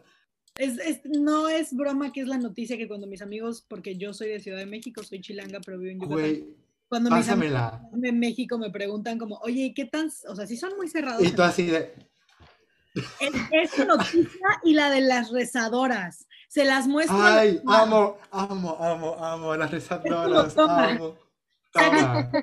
Sí, güey, si la tienes, que no pásamela de verdad, te lo juro. de, de las rezadoras. Este, eh, las rezadoras son un grupo de mujeres que se fueron a rezar tal cual el día de la votación De la de aprobación. la aproba- sí. ajá, de pro- que aprobaron el derecho igualitario. Intento, intento, intento de aprobación. Y hay stickers y memes muy buenos, pero esos son mis dos ejemplos. El caso de la pareja en la plaza que iba agarrada de la mano, que fue noticia estatal. Ay, amiga, pues ya me conociste. Ya sabes quién está detrás de esa noticia. Literal. Qué cosas, qué chiquito es el mundo. Qué horror. Qué chido. Sí, verdad. Sobre todo Mérida. No puedes hacer nada porque ya. Y es que, mira, yo me atrevo a decir que yo soy exnovio de una persona muy, hasta cierto punto, influyente en la comunidad. Y de verdad es horrible, al menos en mi trabajo. cuando me, cuando, cuando me llegan a conocer a nivel personal, que me, vamos a llamar a mi exnovio, no sé, para no quemarlo, um, dígame un nombre. Em, Jenny Carmona. Jenny, Jenny Carmona. Este, literal, o sea, no, literal, por ejemplo, hoy, hoy conocí, o sea, como que rompí es- el hielo con un, con un compañero de trabajo que es miembro de la comunidad y le dije, oye, ¿te me has conocido? Me dice, ¿te, has conocido? Y yo, ah, sí, pues hoy, no sé, pues yo hasta aquí trabajo, que no sé qué. No, eres exnovio de Jenny Carmona, ¿verdad? Y yo así como de que, ay, Dios mío. No, porque, y güey, todo, todo el mundo que me conoce me dice, ¡Ah! Eres el exnovio de Jenny Carmona, oh por Dios, y güey, es horrible, de verdad, de verdad. No, no puedo. Soy muy famosa para ser verdad. ¿Quién más quiere compartir una anécdota antes de, de cerrar? Mira, la mía, la mía no es este, muy bonita, que han sido mis prides aquí en Ciudad de México. He estado en dos. Este, les voy a contar la segunda porque estuvo, o sea, muy, muy fea, pero al final me la pasé muy bien. Iba con unos amigos, este, y un amigo de un amigo mío, era la primera vez que quería hacer drag, entonces se le ocurrió hacer drag en el Pride. O sea, la primera vez que se ponía tacones, la primera vez que se maquillaba, que se hacía el talk y todo este pedo. Claro que el cabrón lo aguantó como 10 minutos, literal como 10 minutos y este se, se nefasteó y se fue. Entonces mi amigo estaba también así como muy nefasteado porque su amigo se fue. Como a la media hora después me robaron mi celular. Entre las personas me voltearon y me sacaron mi celular. Eh, queríamos ir a un antro y cuando llegamos al antro, este, era uno que mi amigo quería así muchísimo que porque lo iban a, a inaugurar el día del Pride y puro pedo lo inauguraban una semana después, entonces nos quedábamos también sin lugar para ir al final, entonces no tenía, mi amigo estaba nefasteado, yo no tenía celular, no teníamos a dónde ir y acabamos yendo a un antro súper chiquito, literal, así como un cuartito en Coyoacán, eh, pero nos la pasamos muy padre al final, este, hubo shows de dragas así muy chido, entonces sí, que, o sea, ese día nos pasaron mil cosas, andábamos todos nefasteados. Era la primera vez que a mí me robaban algo aquí en la Ciudad de México, la primera y única, afortunadamente. Eh, pero pues nada, final que llegamos a este lugar que estaba como muy chiquito y había como 10 personas nada más con una draga y bien churpia, este, con música de Jenny Rivera. Este, nos la pasamos muy chido al final, entonces eh, fue el último Pride al que pude ir porque después ya fue 2020 y pues nada. Yo, la mía, la mía está chistosa porque no es directamente de yo experiencia personal. Eh, dentro de mi bisexualidad es más como una experiencia con, justamente con una draga. Cuando eh, estaba como abriendo mi mundo en esta vida y eh, viví en la Ciudad de México, una vez fui a Zona Rosa, uno de los karaokes como japoneses, coreanos, que hay un montón en Zona Rosa. Y saliendo, pues estaba esperando mi Uber y, y, salieron, o sea, mis amigos no salieron conmigo, creo que estaban muy, muy borrachos, entonces yo salí esperando mi Uber, que me dice, Jorge, pásame la noticia si la tienes, la voy a buscar, la tengo en Facebook. Pero salí esperando mi Uber y este, no llegaba y no llegaba y entonces se acercó una moto con dos vatos y me empezaron a gritar así como, pues, lo que le gritan a las morras en este país todo el tiempo. Y yo estaba como, o sea, me vuelvo a meter al bar, pero ya había caminado como a la esquina, entonces dije, me tendría que regresar y él, le puse la ubicación aquí al Uber, entonces como que no sabía qué hacer y de repente nada más escucho una voz detrás de mí que le grita, métete con alguien de tu tamaño, palabra que no dejan de decir en los estadios por la FIFA. Y me volteé y era una cosa de dos metros en tacones, toda vestida de rosa, y yo estoy segura hasta la fecha que era mi hada madrina. Y yo así de, güey, qué pedo. Y entonces volteó y le dijeron, o sea, le empezó a mentar la madre y le dijo así como de que, ¿qué, pedo? Deja, ya te dijo que la dejes en paz, que no sé qué. Y ya se fue la moto. Dijeron, ¿estás esperando a alguien? Y yo así de que a mi Uber. Me dijo, ah, te esperamos aquí hasta que acabes. Y era como él y sus amigos todos estaban en drag y me invitaron un cigarro y yo así de, me dieron su boa de plumas para que me tapara porque hacía un chingo de... Entonces esa fue como mi, mi, mi, introducción, a, a- era la primera vez que yo ni siquiera había visto RuPaul Drag Race, o sea, yo no tenía nada de conocimiento del mundo drag y esa fue mi primera introducción a una persona en full drag y yo así de, wow, No. qué persona Adam draga mágica que me acaba de salvar en tacones y me regaló un cigarro y me prestó su boda de plumas. De verdad, jamás se me va a olvidar y entonces fue como un, un qué chido, gracias. Este, un welcoming de la comunidad muy chido. Sin yo saber todavía en ese punto porque todavía estaba muy, muy dentro del closet sin saberlo, acomodada entre la ropa y los zapatos, sentada. Entonces, eh, fue una experiencia muy chida. Y ya personales, este, como soy, salí muy recientemente del closet, no quiero contar personales porque sí echaría de cabeza a un par de personitas, entonces, que seguramente van a escuchar esto, entonces mejor no. las vamos a dejar para cuando ya sean anécdotas del pasado y las pueda contar. De, de hace 20 años. Yo, igual que Isabela, como tengo un poquito de, de este camino, pero más que una anécdota divertida, creo que es algo medio wholesome, este, y tiene que ver con el primer episodio, el otro episodio que les comenté, este, que, que grabamos, sobre, pues, esta flip del, de los crushes de la infancia, y fue como de esas realizaciones donde como sientes validación de, este, de tu orientación, porque yo hice este, como reflexión hacia el pasado de como los personajes que yo consideraba como que, que admiraba o como crushes o así, y me di cuenta que eran que, casi ninguno masculino y eran puros personajes femeninos, y, y fue como este momento de, oh, wow, o sea, las señales estuvieron ahí todo este tiempo, donde nada más no les hice caso, creía que era algo así como pues normal o medio platónico, como pues no queer, este, y, y, como que fue muy bonito ver todas esas este, como conexiones y darme cuenta que pues realmente desde chiquita si a lo mejor hubiera tenido un poquito más de exposure, me hubiera dado cuenta muchísimo antes de que pues pues efectivamente sí me gustaban las gorras, ¿no? Pero, pero pues sí fue medio falso tener toda esa validación y como reflexión con ese episodio que tuvimos. Yo quiero agregar algo rapidísimo, dos segundos, justamente por lo que dijo. Es que literalmente, eh, el otro día lo estábamos hablando con mi novio, aquí no estoy quemando a nadie, y yo le dije, ¿qué, ¿qué película es? Me dijo, sale Nicole Kidman. Y yo, ah, perfecto, es todo lo que yo necesito saber para ver esa película. Le dije, hay, le digo, hay un montón de actores y actrices que yo nada más necesito saber que sale esa persona para yo ver esa película, ¿no? Y me dijo, así ah, como quién. Y entonces le nombré a 25 mujeres y a Morgan Freeman. pues yo me dijo, neta no sabías que eras bisexual. O sea, neta, te Me dijo, me acabas ¿Nunca te había dado cuenta acaso? de mujeres. Exacto. Y yo, sí. Oh, wow. En el closet, sentada, con los ojos cerrados. Con no sabía ni dónde estaba. bueno, ahorita hablando, hablando así al respecto de que no sabíamos y así, eh, algo que recuerdo de mi infancia es que siempre que tenías que elegir a un, en los videojuegos o en Club Penguin o un monito, o sea, yo siempre elegía el género masculino y la verdad es que nunca, o sea, me preguntaba por qué. Y hasta que ahorita, o sea, ya me pongo a pensar al respecto y digo, pues, o sea, sí, cierto, ¿no? Toda la vida, toda, porque yo creo que, según yo, eran rojos o eran azules y me gustaba ese color, pero pues ya si te vas más al fondo, te, te pones a pensar más al respecto. Y algo también de, bueno, a mí me dio risa en, cuando pasó, no sé si a ustedes les dio risa, pero lo voy a contar. Hace poquito estábamos en, una, un taller de, de, oncología y me estamos hablando del, del cáncer cervicouterino y etcétera. Entonces me pregunta la, la, pasante al respecto cuando era estudiante que si sé de los riesgos del cáncer de cervicouterino, ya le empiezo a decir.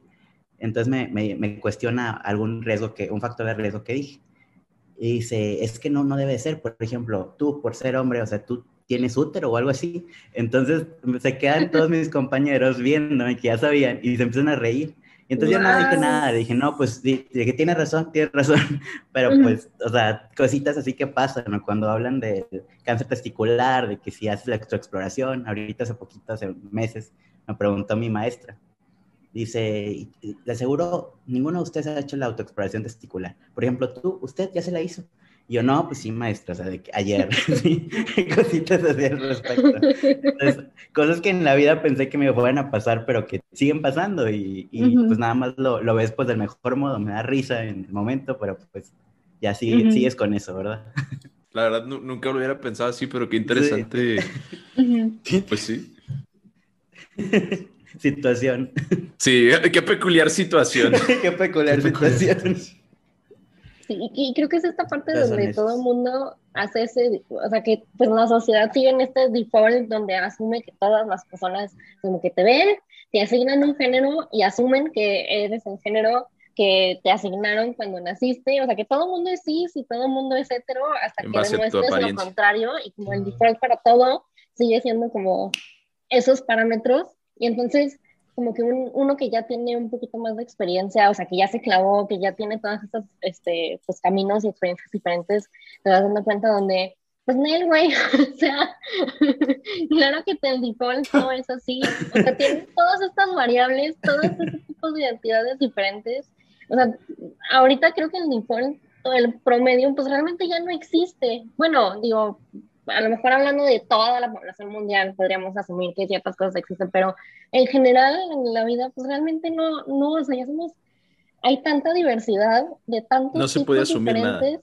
Y ya, ajá, no puedes asumir nada. Y siento que es también bien liberador y bien bonito cuando uno hace un esfuerzo de usar un, lenguaje más inclusivo cuando hablas en tu, en tu vida normal, cuando hablas en el trabajo, cuando hablas en, este, en redes, o cuando conoces a una persona y que pues pues te defalteas a que, no, o sea, pues y, nadie, pues de nuevo, cuando empezamos la conversación de salir del closet, pues nadie tiene que salir del closet contigo y eso no significa que pues luego este, no puedas ser inclusivo con esa persona porque no conoces toda su vida y, pues no conoces su experiencia. Pues oye, pues, pues, no, no asumas nada de la otra persona y si te dice algo que te hace ruido, pues guárdate mi día, ok, cool, y ya. Pues, ¿qué, les parece? ¿La, quieren dejar ahí o se quieren despedir con algún consejo o comentario? Así, pero súper breve, de que algo que te hubieras querido que te dijeran hace como 15 o 20 años, ahí te vas y... Ay, qué lindo, sí es. Este, igual, a ver, yo estoy dispuesto a sacrificarme por el equipo y si tenemos que cortar la sección histórica, la quitamos. No hay pedo. Mira, qué lindo. Yo después doy cátedra en otro lado, eso no, no hace falta. ¿Vale? Entonces, Ahora sí, de Hay que, hacer la hay que hacer la segunda parte. Yo empiezo, chavos.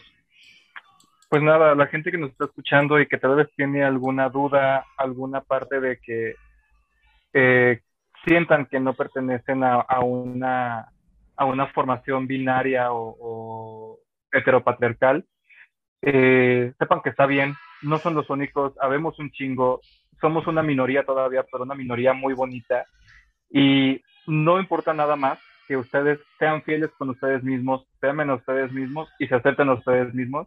Como les dije más adelante, la familia, los amigos, la sociedad, el trabajo los va a aceptar y si no los aceptan es alguien que definitivamente ustedes no quieren y no necesitan en su vida. Y adelante, habrá, muchas personas que estén felices de estar en su vida. Mi pedacito va a ser que nunca es tarde, nunca es demasiado tarde para cuestionarte algo, para que algo te dé curiosidad, para que quieras aprender más, para que este, te, te cuestiones o, explores algo que te haga ruido como de tu identidad y que por nada está escrito en piedra y las personas somos fluidas y cada quien puede acomodarse en el espectro que más le, le gusta y le parece que no nos dé miedo hacer ese first step a explorar y cuestionarnos a nosotros mismos quiénes somos.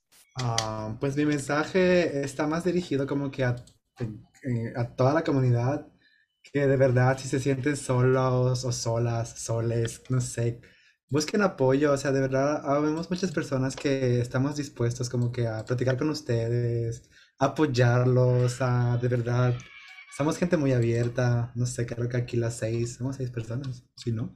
Las seis, cinco, sí, somos seis personas. Las seis personas que estamos aquí, pues creo que ya estamos hasta cierto punto, pues no realizados, pero pues ya tenemos eh, esa visibilización de que pues ya yo puedo decir que soy gay o tú puedes decir que eres bisexual. Y si alguien está como que en ese inter en el que se siente rechazado, pues no, no duden en buscar ayuda, tal vez no sé, en nosotros o en algún amigo, o no sé. Hay muchos lugares donde te van a escuchar y te van a apoyar y te van a abrazar y te van a querer mucho de verdad. Yo nada más quiero decir que si nos estás escuchando y no te consideras parte de la comunidad LGBT, porque creo que ya para la comunidad LGBT dijimos muchas cosas, pero si eres de esas personas que nos escuchan y no te consideras parte, que vean eh, el amor como algo que es inagotable y, que no se limita a, a, conceptos tan, tan limitados como el binarismo, que entendamos el amor, que nos demos la oportunidad de entender a nuestros amigos y a nuestras amigas y amigos que son de la comunidad LGBT y que hagan los espacios seguros. Yo creo que no hay nada mejor que un aliado que activamente hace los espacios seguros. Hoy en día no basta decir como con, ay, pues es que yo los acepto, slash, yo los tolero. Hoy en día sí hay que alzar la voz cuando ves que alguien está siendo homofóbico, decir, esto no lo voy a aceptar, esto no lo quiero aceptar, esto no es, debe ser así. Y pues al final nunca sabes quién te está escuchando. Yo creo que siempre es mejor alzar la voz y estar del lado correcto que callarte y seguir del lado de la gente que sigue oprimiendo, sigue odiando. Y no hay ninguna creencia religiosa, moral eh, o de ningún índole que te enseñe a odiar y usar ese tipo de creencias para esparcir odio, para esparcir división, etcétera, etcétera. Yo creo que está muy mal. Entonces, si son de esa parte de la población que lo sigue haciendo en México, replantense porque les prometo que si creen en el infierno, en el cielo, en lo que crean, en esta vida no van a ser personas plenas y felices y siguen odiando. El odio solo atrae más odio. De mi parte, nada más que ser diferente está bien, que está padre ser único, que no te dé miedo ser diferente, o sea, sigue siendo diferente, porque yo creo que hace más cambio en el mundo. Y algo, voy a decir algo que me dijo mi papá cuando yo salí del closet, me dijo, dijo, vida solo hay una, este, y es tuya, entonces haz con tu vida lo que quieres que sea con tu vida. Ya la gente pues siempre va a hablar, este, entonces tú adelante, vive tu vida y vívela como la quieres vivir, vive siendo tú. De acuerdo, yo ya también para, para despedirme, yo creo que voy a hacer un, comentario un poco, bueno, no sé, yo creo que es una idea que, que vale la pena implementar.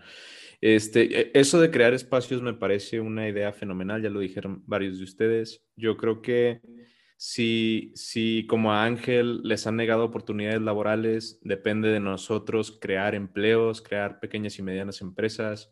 Si les han negado servicios de salud, nosotros necesitamos clínicas y doctores. Si les han negado el acceso a la educación, necesitamos escuelas y maestros. O sea, necesitamos que el conocimiento y el dinero y el apoyo circule dentro de nuestra misma comunidad para enaltecer a nuestra propia gente, ¿no? Este, también en cuestión de ayuda social, de, caridades, de organizaciones de apoyo, este, las eh, tasas de indigencia, de abandono escolar, de abandono familiar, etcétera, etcétera, en nuestra comunidad son muy altas. Entonces yo creo que es cuestión de los que estén, como ya hemos dicho, en la posición y con el privilegio de poder ayudar. Yo creo que es una responsabilidad de hacerlo, o sea, de que definitivamente hay que hacerlo porque mientras nuestra gente no esté en igualdad de oportunidades y en igualdad de condiciones, o sea, que no coman tres veces al día, que no tengan acceso a la salud, que no puedan estudiar, que no tengan casa, que no tengan acceso a la salud mental, o sea, apoyo psicológico, legal, etcétera. Este, yo creo que son, son carencias que, que como, como comunidad, como grupo, hay que solventar. Entonces, yo creo que hay que tomar un poquito ahí una página de, pues de los, del activismo y de, de la, de, no sé cómo se dice, el apoyo social. Ya me fui bien lejos, pero X. El punto es, hay, hay, que, hay, que apoyarnos entre nosotros, es a lo que voy, es, está, está fácil, ¿no? Entonces, el que pueda, que ayude, y el que no, pues más adelante aquí lo, lo esperamos. No hay prisa, ya dijimos que no hay. Eso es todo por hoy. Muchas gracias por escucharnos y si les gustó el episodio no olviden compartirlo con sus amigos y dejarnos una reseña en Apple Podcasts para ayudar a crear una comunidad más grande. Nos pueden encontrar en Instagram como arroba homebrew-p o en Facebook y TikTok como Homebrew Podcast. Ahí pueden comentar, darnos sugerencias, hacernos preguntas e interactuar con nosotros. Estamos en todas las plataformas para escuchar un podcast. Nosotros somos Andrea, Sabina, Jorge, Ángel, Daniel y Monkey. Nos vemos en la próxima.